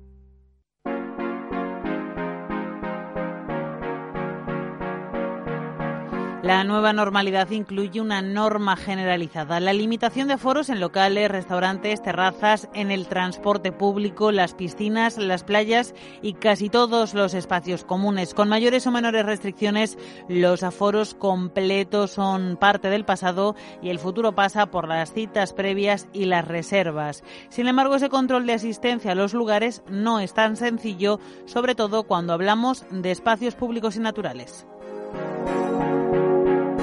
Para facilitar este proceso nos fijamos en una aplicación que se llama Foro Limitado y que surge precisamente para resolver este tipo de problemas. José Ángel López es el CEO de la empresa que quiere implementar la aplicación es un controlador digital en tiempo real, que simplemente no captura datos personales, que simplemente con una persona que esté responsable en ese espacio, pues descargando la aplicación y dando un botón de entrada y otro de salida, da igual las entradas y salidas que haya, pero eh, conforme vaya entrando la gente se regularizará ese espacio y lo mejor de todo es que va en tiempo real. Esa es la versión sencilla de la aplicación, la que no captura datos personales y luego hay una segunda más compleja y que tendría que contar con autorización del Estado porque sí maneja información sensible en muchos casos. Y la segunda, pues que hemos contemplado un poco para el futuro, eh, siguiendo los pasos, desgraciadamente, que están nuestros países vecinos, tipo como Alemania, pues que ya para casi todo están pidiendo lo que es el tema de pasaporte o documento nacional de identidad y ya tenemos preparada la herramienta que es anteriormente lo que realizamos antes con nuestra otra aplicación para poder enviar los datos, capturarlos y enviarlos donde digamos que el gobierno central decida. Y aquí entra en juego un tema controvertido, cómo se gestiona la protección de datos. Explica López que ellos ya llevan años trabajando con información sensible porque antes de esta aplicación ya pusieron en marcha CLID, una empresa que permite hacer el check-in en establecimientos hoteleros sin contacto físico de forma virtual. Trabajamos con, desde hace cuatro años, que ya llevamos cuatro años enviando datos a la Guardia Civil, Motus, eh, lo que es Policía Nacional, eh, la Archaina, incluso ya trabajamos con el gobierno andorrano y trabajamos con un tema de una empresa con protección de datos y a día de hoy en cuatro años pues nunca hemos tenido ningún problema. Y ahora en estado de alerta todavía incluso pues bueno hay otras cosas como es la geolocalización que se están utilizando De momento, el control del aforo y la asistencia es un proceso cambiante que está iniciándose porque además de con una aplicación como esta que se propone en aforo limitado, en grandes espacios abiertos como las playas se están planteando otras opciones, como es el caso de cámaras de vigilancia, semáforos o drones. Pero cuenta López que ya son varios los ayuntamientos que se han puesto en contacto con ellos para conocer el funcionamiento de esta aplicación. Nos han llamado desde muchos, bueno, de, de toda la población del territorio nacional pero luego hay que demostrar con una aplicación que sea fiable, que demuestre eh, su valor y que luego resulte útil y realmente funcione luego el día a día. Entonces nosotros ya lo tenemos muy contrastados como nuestra empresa anterior. Considera López que con aplicaciones como la que ellos proponen no solo se controla el aforo, sino que se permite a la gente acudir a lugares con limitación de espacio con la tranquilidad de que tendrán sitio, por lo que el tiempo se aprovecha y se optimiza mejor. Sinceramente, la herramienta, eh, digamos que el, gestor de ese espacio, el ayuntamiento, ya la tiene valorada, pero yo también me pongo un poco pues en ese pellejo como usuario y decir el gran valor que puede aportar un poco a esta sociedad, ¿no? De poder decidir a ir a un espacio u otro dependiendo de cómo esté ese, esté en, ese momento pues esa eh, ocupación y simplemente pues el mirarlo a través de un móvil. Aplicaciones como Foro Limitado que pretenden hacernos la vida más fácil en este extraño proceso de vuelta a la nueva normalidad con normas distintas a las que conocíamos. En cualquier caso, habrá que ir esperando a que las fases de desescalada avancen y en el caso concreto de las playas, uno de los espacios más difíciles de controlar, a que se presente un protocolo específico estatal sobre el uso de estos espacios públicos. Y mirando a las playas y esa nueva normalidad, ahora que se acerca el verano es momento de cuidar y proteger esas playas, Paloma. Todos hemos sido testigos de la recuperación que ha experimentado nuestro entorno durante el confinamiento derivado de la pandemia del COVID-19. Sin embargo, también hemos visto cómo en las últimas semanas nuestras costas se llenaban de guantes y mascarillas. Por este motivo, y coincidiendo con el Día Mundial del Medio Ambiente que se celebraba esta semana, Procter Gamble y Carrefour, junto a la ONG Paisaje Limpio, han puesto en marcha una nueva edición de la iniciativa Mi Playa sin Plásticos, en la que este año participan un total de 12 parajes litorales, uno por cada comunidad autónoma con costa.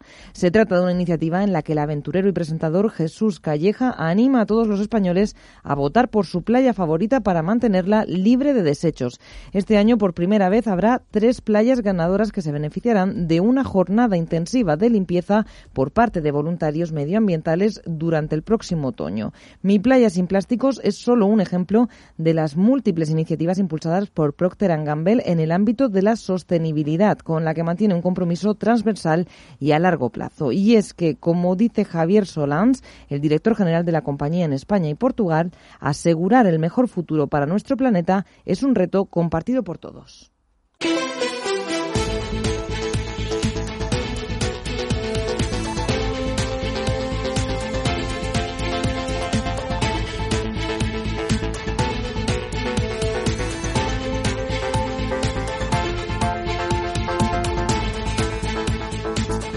Radio Intereconomía. Ponte en acción frente al coronavirus.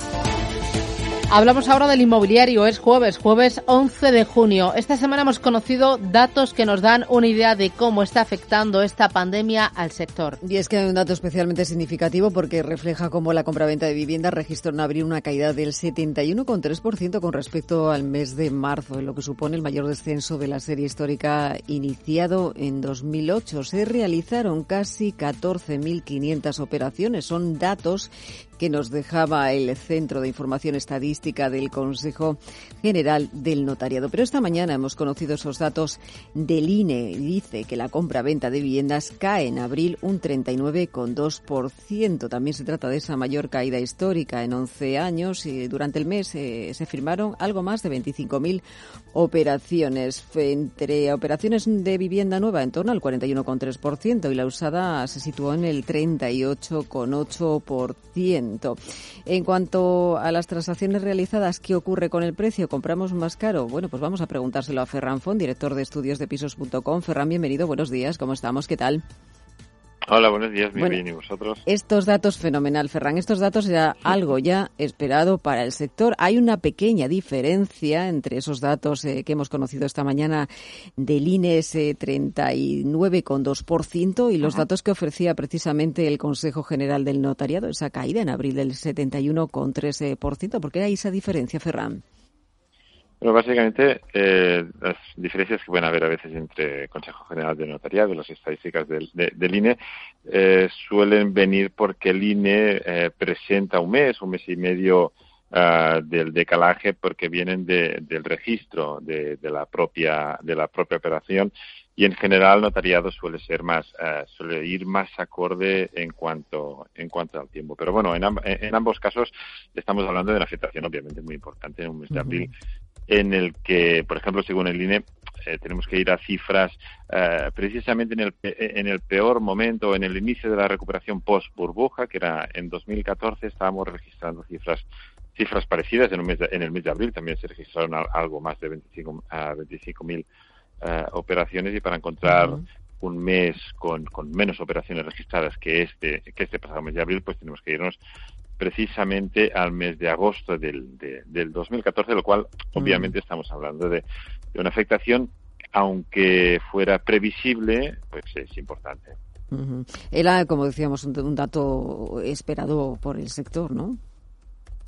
Sí, de hecho, eh, de hecho las previsiones incluso iban iban un pelín un pelín más allá ya que ya que las cifras que eran más pesimistas Ferran. Eran más pesimistas sí, sí de hecho de hecho había había algo más de pesimismo en el mercado porque estábamos hablando en general se movían eh, pre previsiones de, de, de, de caídas alrededor del 90% y, y, y si bien estamos en ese 40 o en ese 70% depende de, de, de uh, del origen o depende del de, de, organismo que esté que esté comunicándolo, al final estamos hablando, ya digo, de una, de una caída importante, previsible, pero, pero que podría haber sido, uh, podría haber sido mucho peor. Vamos a ver también cómo, uh -huh. cómo evolucionan las cifras, las cifras de mayo, las cifras de junio, porque sobre todo durante el mes de marzo, pues ya teníamos esa actividad, esa actividad acumulada, ese parón solo de medio mes. Abril sí que es un mes de, en que ya estuvimos confinados.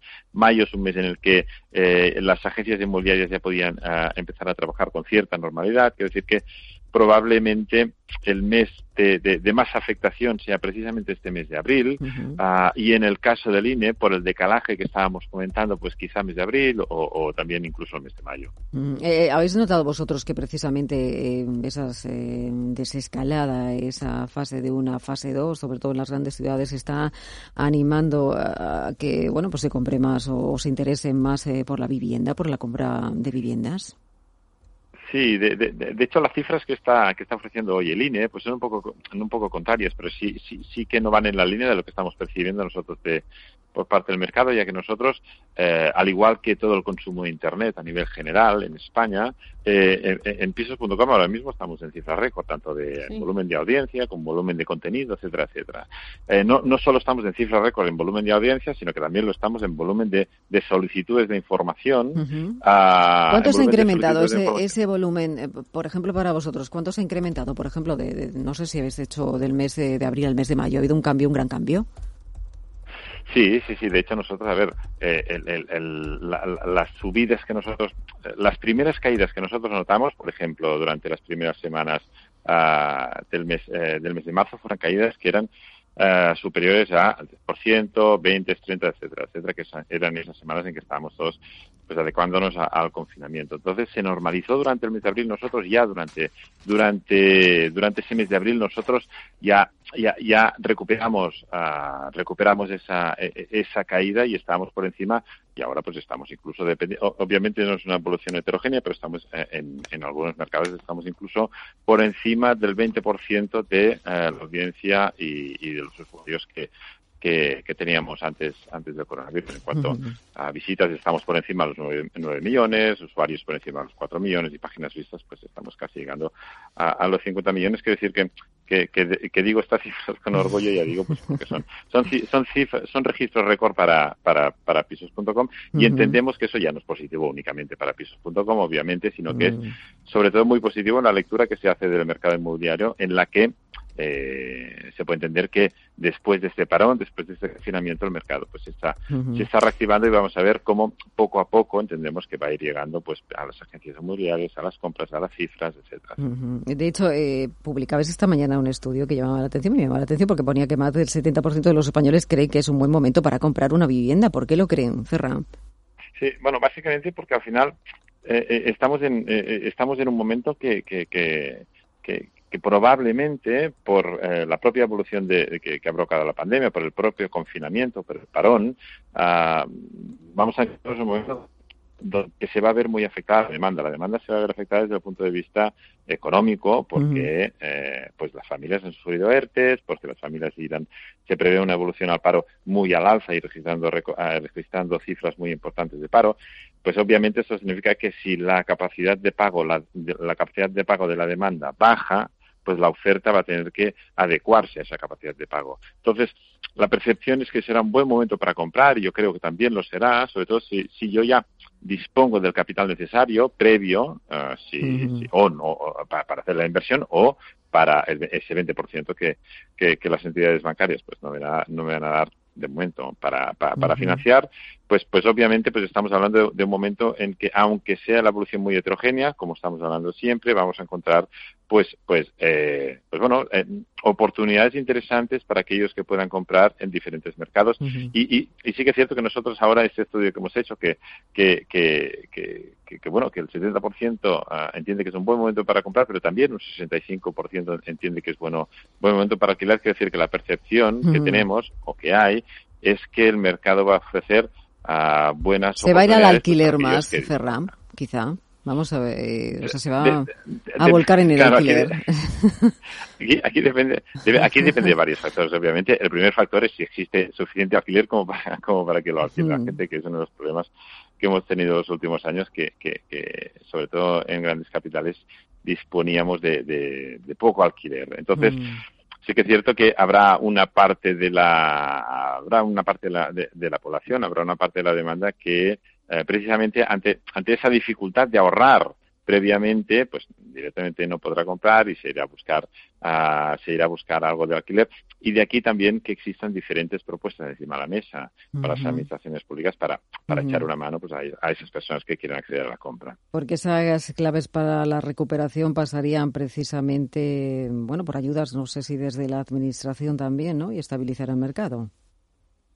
Sí, sobre todo eh, las ayudas, a las ayudas de las administraciones no, no, solo tienen que ir obviamente dirigidas al profesional, sino, sino sobre todo a, a, esa demanda que estábamos comentando ahora, a, ahora, a paliar el efecto del coronavirus en la demanda, o sea, a intentar reducir al máximo posible el impacto que ha tenido esta parálisis en la población en, que, en general, que es la, la, que tiene que comprar pisos, la que tiene que alquilar pisos y también en muchos casos la que tiene que, la que tiene que vender pisos y BCE está inyectando líquido eh, pues en unas cifras sin precedentes y obviamente pues las administraciones públicas lo que tienen que hacer es cuidar de que ese líquido llegue, llegue al final a los bolsillos del consumidor, a los bolsillos del potencial comprador para que efectivamente este, este mercado se reactive, al margen obviamente de que es, clave que la economía en general se reactive lo antes posible, que el paro sea el, mínimo posible pues para que se vayan recuperando a la actividad económica normal y como consecuencia también la inmobiliaria. Eh, Ferran, una pregunta más. Eh, ¿Podríamos eh, estar ante una etapa de hibernación del sector inmobiliario en los próximos meses? Bueno, lo cierto es que lo cierto es que e, este parón, este, e, esta situación de stand lo que ha hecho es, es, precisamente es, dejar una, serie de operaciones en, en, hibernación, eh, operaciones que probablemente, ya que el primer y segundo trimestre estén muy afectados por esta por esta situación, un tercer trimestre donde vamos a ver si tiene capacidad de empezar a corregir tendencias y, probablemente un final de un, final de año en que en que ya se empiecen a, normalizar algunas cifras, pero obviamente uh, Ay, que lo hemos perdido. Sí, se ha ido. Nada. Nada, pues nada, Ferran, lo dejamos aquí. Muchísimas gracias, eh, director de... Ay, mira, sí, si estás, vuelves, estás. Eh. Ferran, gracias, cuídate mucho y hasta pronto. Vamos con el siguiente bloque. Antes, como sabes, estamos muy pendientes de la actualidad, de la última hora, y nos está llegando una última hora. Acaban de comunicar el fallecimiento de la actriz Rosa María Sardán. Eh, tenía 78 años, ha muerto víctima de un cáncer. Recuerdo que hace unos meses, unas semanas, en uno de los programas de Jordi Évole, hacía unas declaraciones, hablaba de sus sentimientos respecto a la enfermedad, respecto al, cáncer, respecto también a la pandemia. Y bueno, decía que mm, el cáncer era muy dura, ¿eh? ¿eh? que no se luchaba contra el cáncer porque el cáncer era totalmente invencible. Desde aquí un abrazo fuerte a todos sus eh, amigos y, familiares. Bueno, son las 10 y 39, Capital Intereconomía. Seguimos en este espacio dedicado al ladrillo. Eh, COVID-19, el impacto que ha tenido el inmobiliario. Eh, en la próxima, vamos a hablar con una compañía. En sus previsiones para el próximo año y medio, eh, habla de entregar más de mil viviendas. Dame detalles. Bueno, te detalles, pero antes no son las 10.79, son las 11.39. Nos hemos ido a una hora menos. pero bueno, bueno vamos a hablar con una compañía ¿En Canarias? que en Canarias. Estaba pensando en Canarias. ¿Qué Paloma me ha dicho que estaba buscando vuelos a Tenerife? Y claro, yo ya me, he colocado en modo avión Tenerife. Claro, bueno, es que me, me, me provocáis. Pues vamos a ver, como bien decías, cómo ha impactado precisamente esta pandemia en el mercado inmobiliario. Lo vamos a hacer eh, con una compañía que entre sus previsiones para el próximo año es eh, pasar por entregar pues más de mil viviendas. Es AQ Accentor, que en España tiene unas seis mil viviendas en proyectos con alrededor de un 40% destinado precisamente al alquiler, eh, lo que le convierte en uno de los principales actores en España en este sector. ¿Y cómo ha impactado eh, sobre su negocio el COVID-19? Pues ya se lo vamos a preguntar a Esbel Exoel, CEO de AQ Accentor. Esbel, bienvenido, buenos días. Bienvenido, buenos días. ¿Qué tal? ¿Cómo va? ¿Cómo está todo? ¿Cómo ha ido todo? ¿Cómo ha ido esta pandemia para el sector inmobiliario, precisamente para la compañía, para Acuza Centor? Vale, eh, seguramente no estamos los más afectados porque nuestro, vale, tenemos la suerte en este sentido que tenemos no tenemos mucho producto terminado, es que tenemos 6.000 viviendas en, desarrollo, pero tenemos casi de momento solo 26 terminados y en venta, que todavía no están vendidos. Entonces, Vale, claro, nos ha afectado en, las ventas. Eh, no tenemos que hablar que si las ventas en los últimos dos meses han bajado muchísimo, eh, dramático, 50-60%, pero claro, también porque no teníamos las oficinas de ventas abiertas, entonces que empezamos que esto se va a recuperar pronto, ¿no? ¿Cuántas eh, viviendas nuevas tienen en desarrollo? Decía que usted 6.000, unas 6.000 viviendas. 6.000. Y parte de ella... y parte de ellas están destinadas o quieren destinar alrededor de un 40% al alquiler. Sí, sí, nosotros somos, vale, uno de los primeros en este mercado, me parece. Hemos empezado en 2014 ya con el, producto de Build to Rent, que como se llama hoy, con viviendas en alquiler aquí en Madrid y un por ciento, el 40% de nuestro portfolio está, está en estas franjas, sí, está abierto en sí. eh, quería preguntarle, ¿cuál es el objetivo para, para, para el mercado, para, para, el año que viene? Porque ustedes llevan en, en, España desde el año 2014, ustedes son la línea de negocio real estate precisamente de Aquila Capital, una gestora de fondos alemana. Eh, ¿Cuáles son sus previsiones para eh, los próximos eh, años aquí en el mercado inmobiliario español? Vale, em, no teníamos un plan de inversión, pero nunca lo teníamos. Entonces, que nosotros siempre vamos por oportunidades y pensamos que vamos a ver a partir de, de, más oportunidades a, partir del año que viene. ¿Por qué? Porque em, va, vamos a ver en total menos producto, menos proyectos, menos promotoras que pueden desarrollar, porque vamos a ver menos financiación bancaria disponible, entonces que nosotros entendemos y pensamos que vamos a crecer con nuestro portfolio y, a partir del año que viene vamos a siguiendo invertir en el mercado. Eh, ¿Qué tipo de producto tienen ustedes en, el mercado?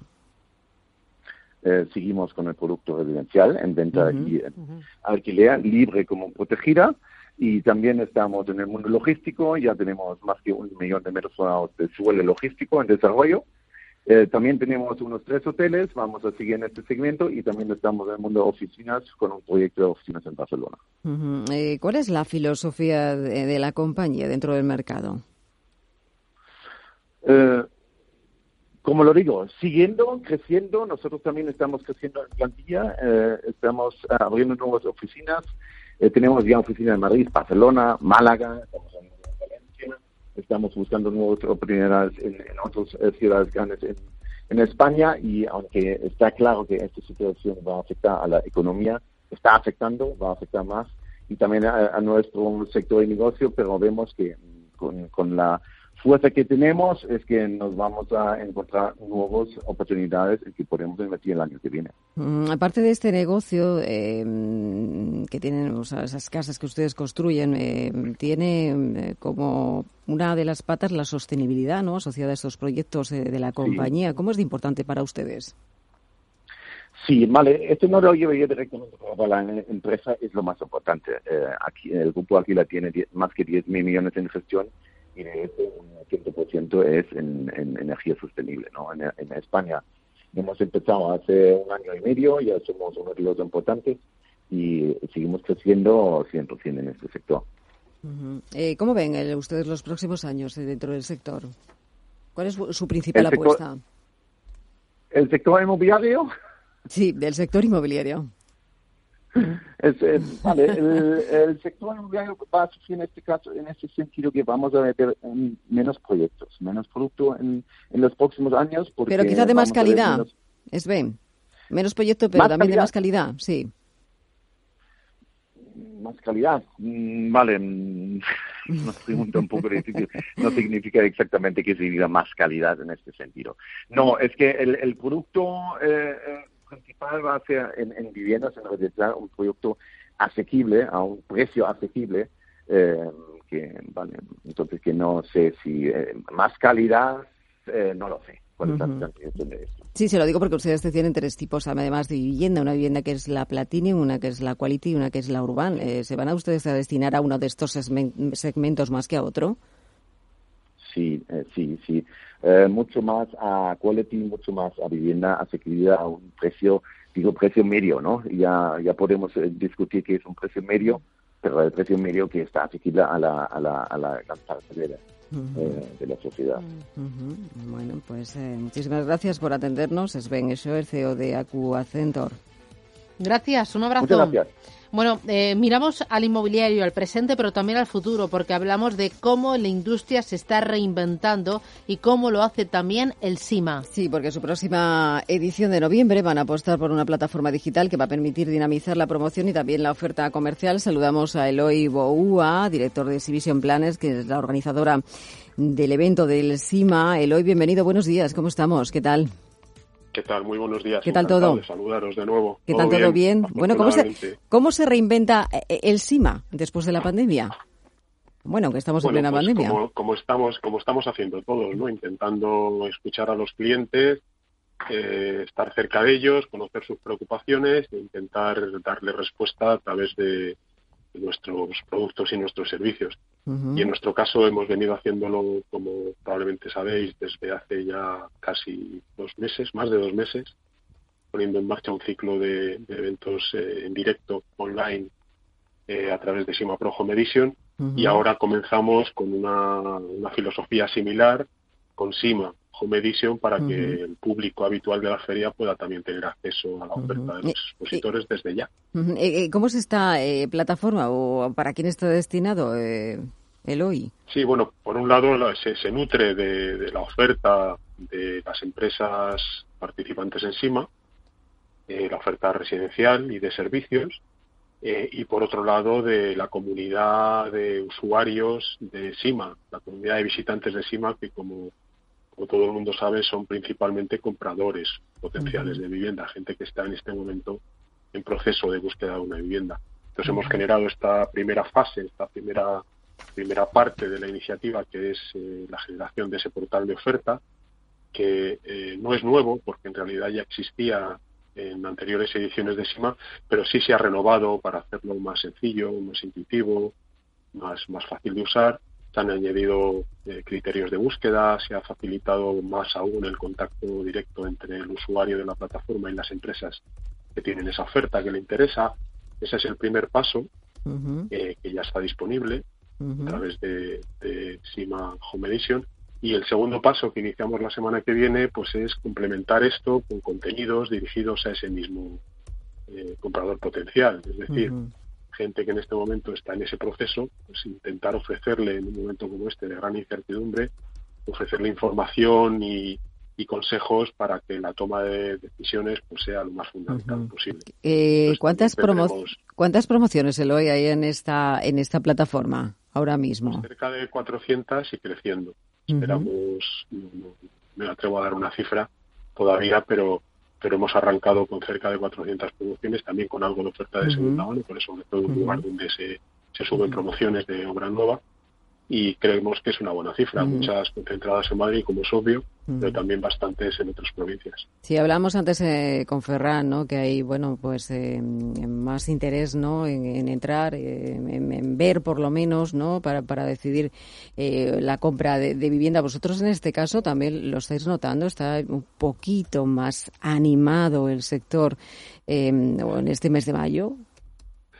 Eh, bueno, te hablo por referencias, no por experiencia directa, porque el arranque de la plataforma ha sido antes de ayer, por lo tanto todavía no tenemos un track que podamos que podamos contaros, pero sí las referencias mm. que nos llegan son de recuperación de la actividad eh, a un ritmo superior al esperado eh, en prácticamente todos los ámbitos. me refiero a obra nueva, segunda mano, compraventa o alquiler y también en otro tipo de activos, no solamente en, residencial esa es la percepción que existe en el sector. De hecho, también estamos teniendo eh, noticias sobre eh, vuelta a una actividad bastante alta en los propios portales, ¿no? de, búsquedas, de, interés por parte de, potenciales compradores. De manera que dentro de la cautela sí que hay un cierto optimismo de que la recuperación se está produciendo eh, y que que todos esperamos que condicionado a, la evolución de la epidemia, pues la normalidad vuelva más pronto que tarde, pero siempre dentro de, desde la cautela, por supuesto. Eh, hablamos antes que con Ferran, le preguntaba que si estamos en un momento en el que el sector ha entrado en hibernación. No sé si tú lo crees así, Eloy.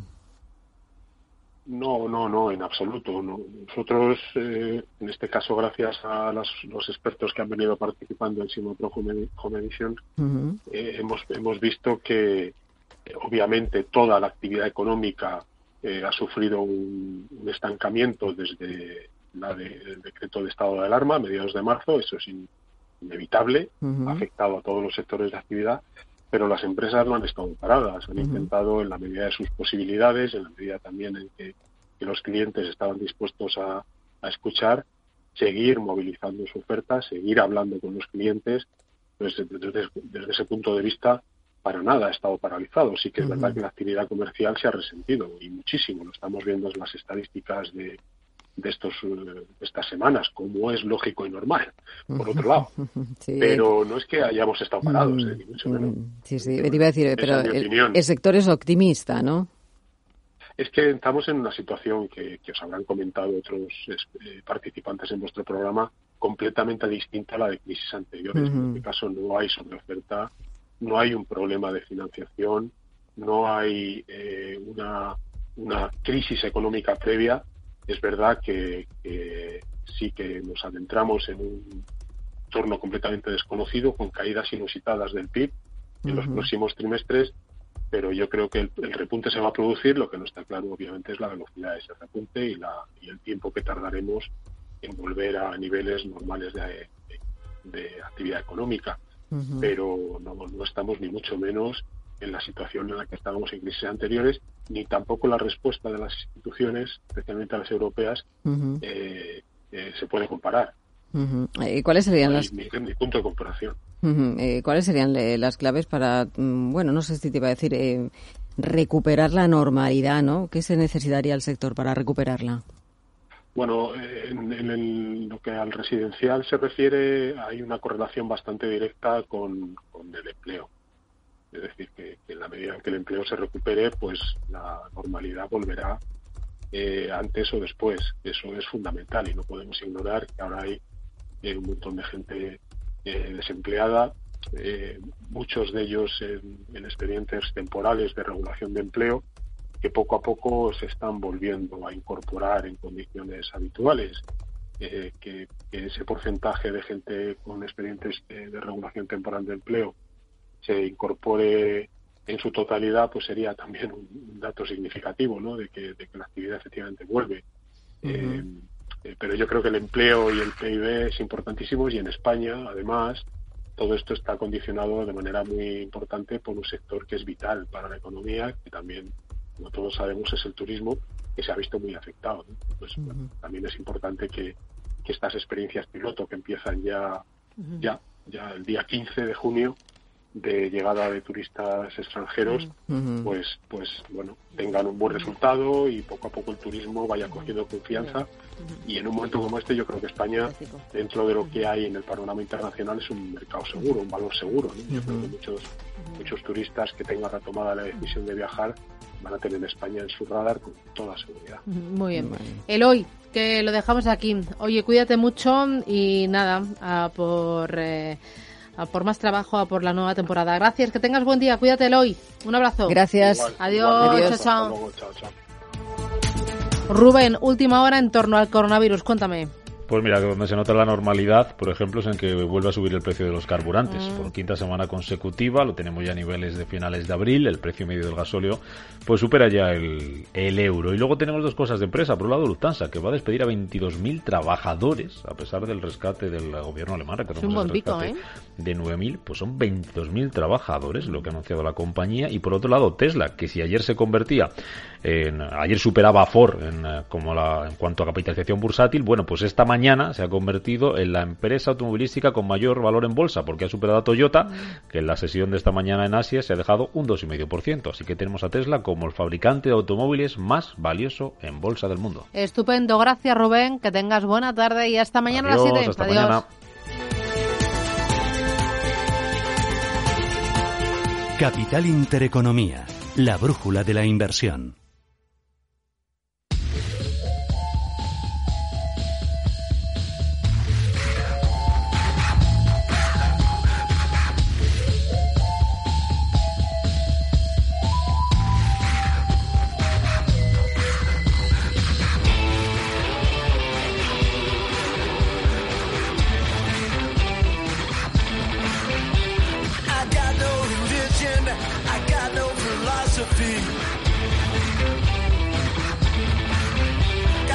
Elvis Costello ha lanzado nueva canción. Al músico británico el confinamiento le sorprendió en Finlandia, donde ha volcado todos sus esfuerzos creativos en las últimas semanas.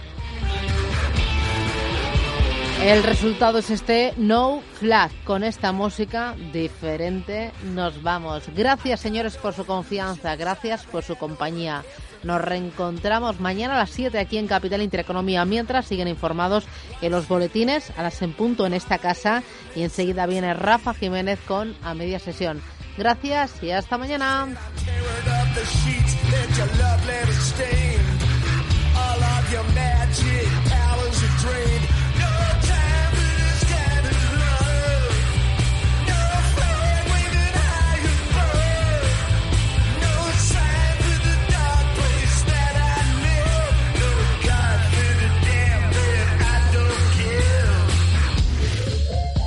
Finanzas, mercados, capital intereconomía. Hola, soy Gema González. En Radio Intereconomía hacemos cada día a las 8 de la tarde una visión global de la jornada. La programación de Radio Intereconomía estaría huérfana sin un programa como Visión Global. De 8 a 9 de la tarde, el resumen más completo de todo lo que ha sido noticia económica a lo largo de la jornada. Di que nos escuchas.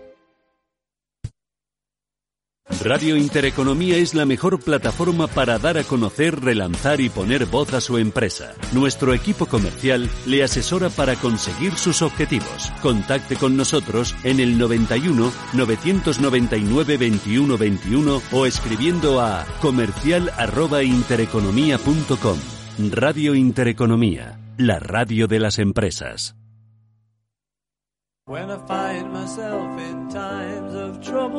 Todos los domingos, de 8 a 9 y media de la mañana, en Radio Intereconomía, Inolvidables, las canciones de tu vida. El recuerdo de otras épocas, en el sonido de las canciones inolvidables, en Radio Intereconomía. Si quieres aprender a invertir y no morir en el intento, escucha La Fábrica de Inversores en Radio Intereconomía. La Fábrica de Inversores, tu cita de los sábados a las 10 de la mañana. Y no olvides seguirnos en nuestro podcast en intereconomía.com.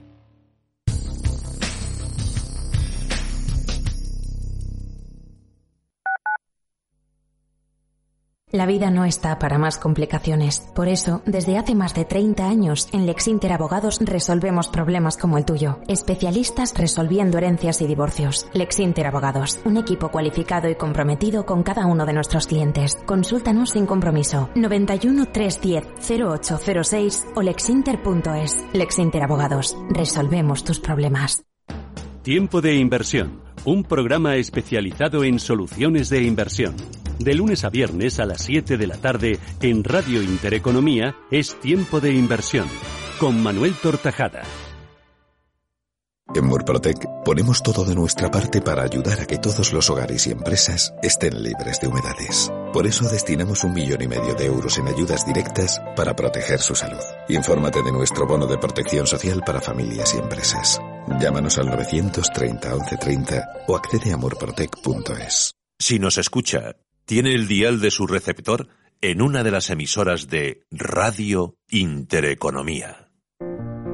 Más de 300.000 familias de nuestro país dependen de los bancos de alimentos que necesitan urgentemente nuestra ayuda en esta crisis para mantener su labor social. Haz tu donación en la web ningunogarsinalimentos.org. La Fundación La Caixa y CaixaBank con los bancos de alimentos. Ecogestiona, el primer programa de economía y medio ambiente. Conoce cómo las empresas integran la sostenibilidad en sus modelos de negocio y consiguen ser rentables cuidando de nuestro entorno. Ecogestiona, todos los viernes de 2 a 3 de la tarde. Presentado por Javier Martínez. Ecogestiona.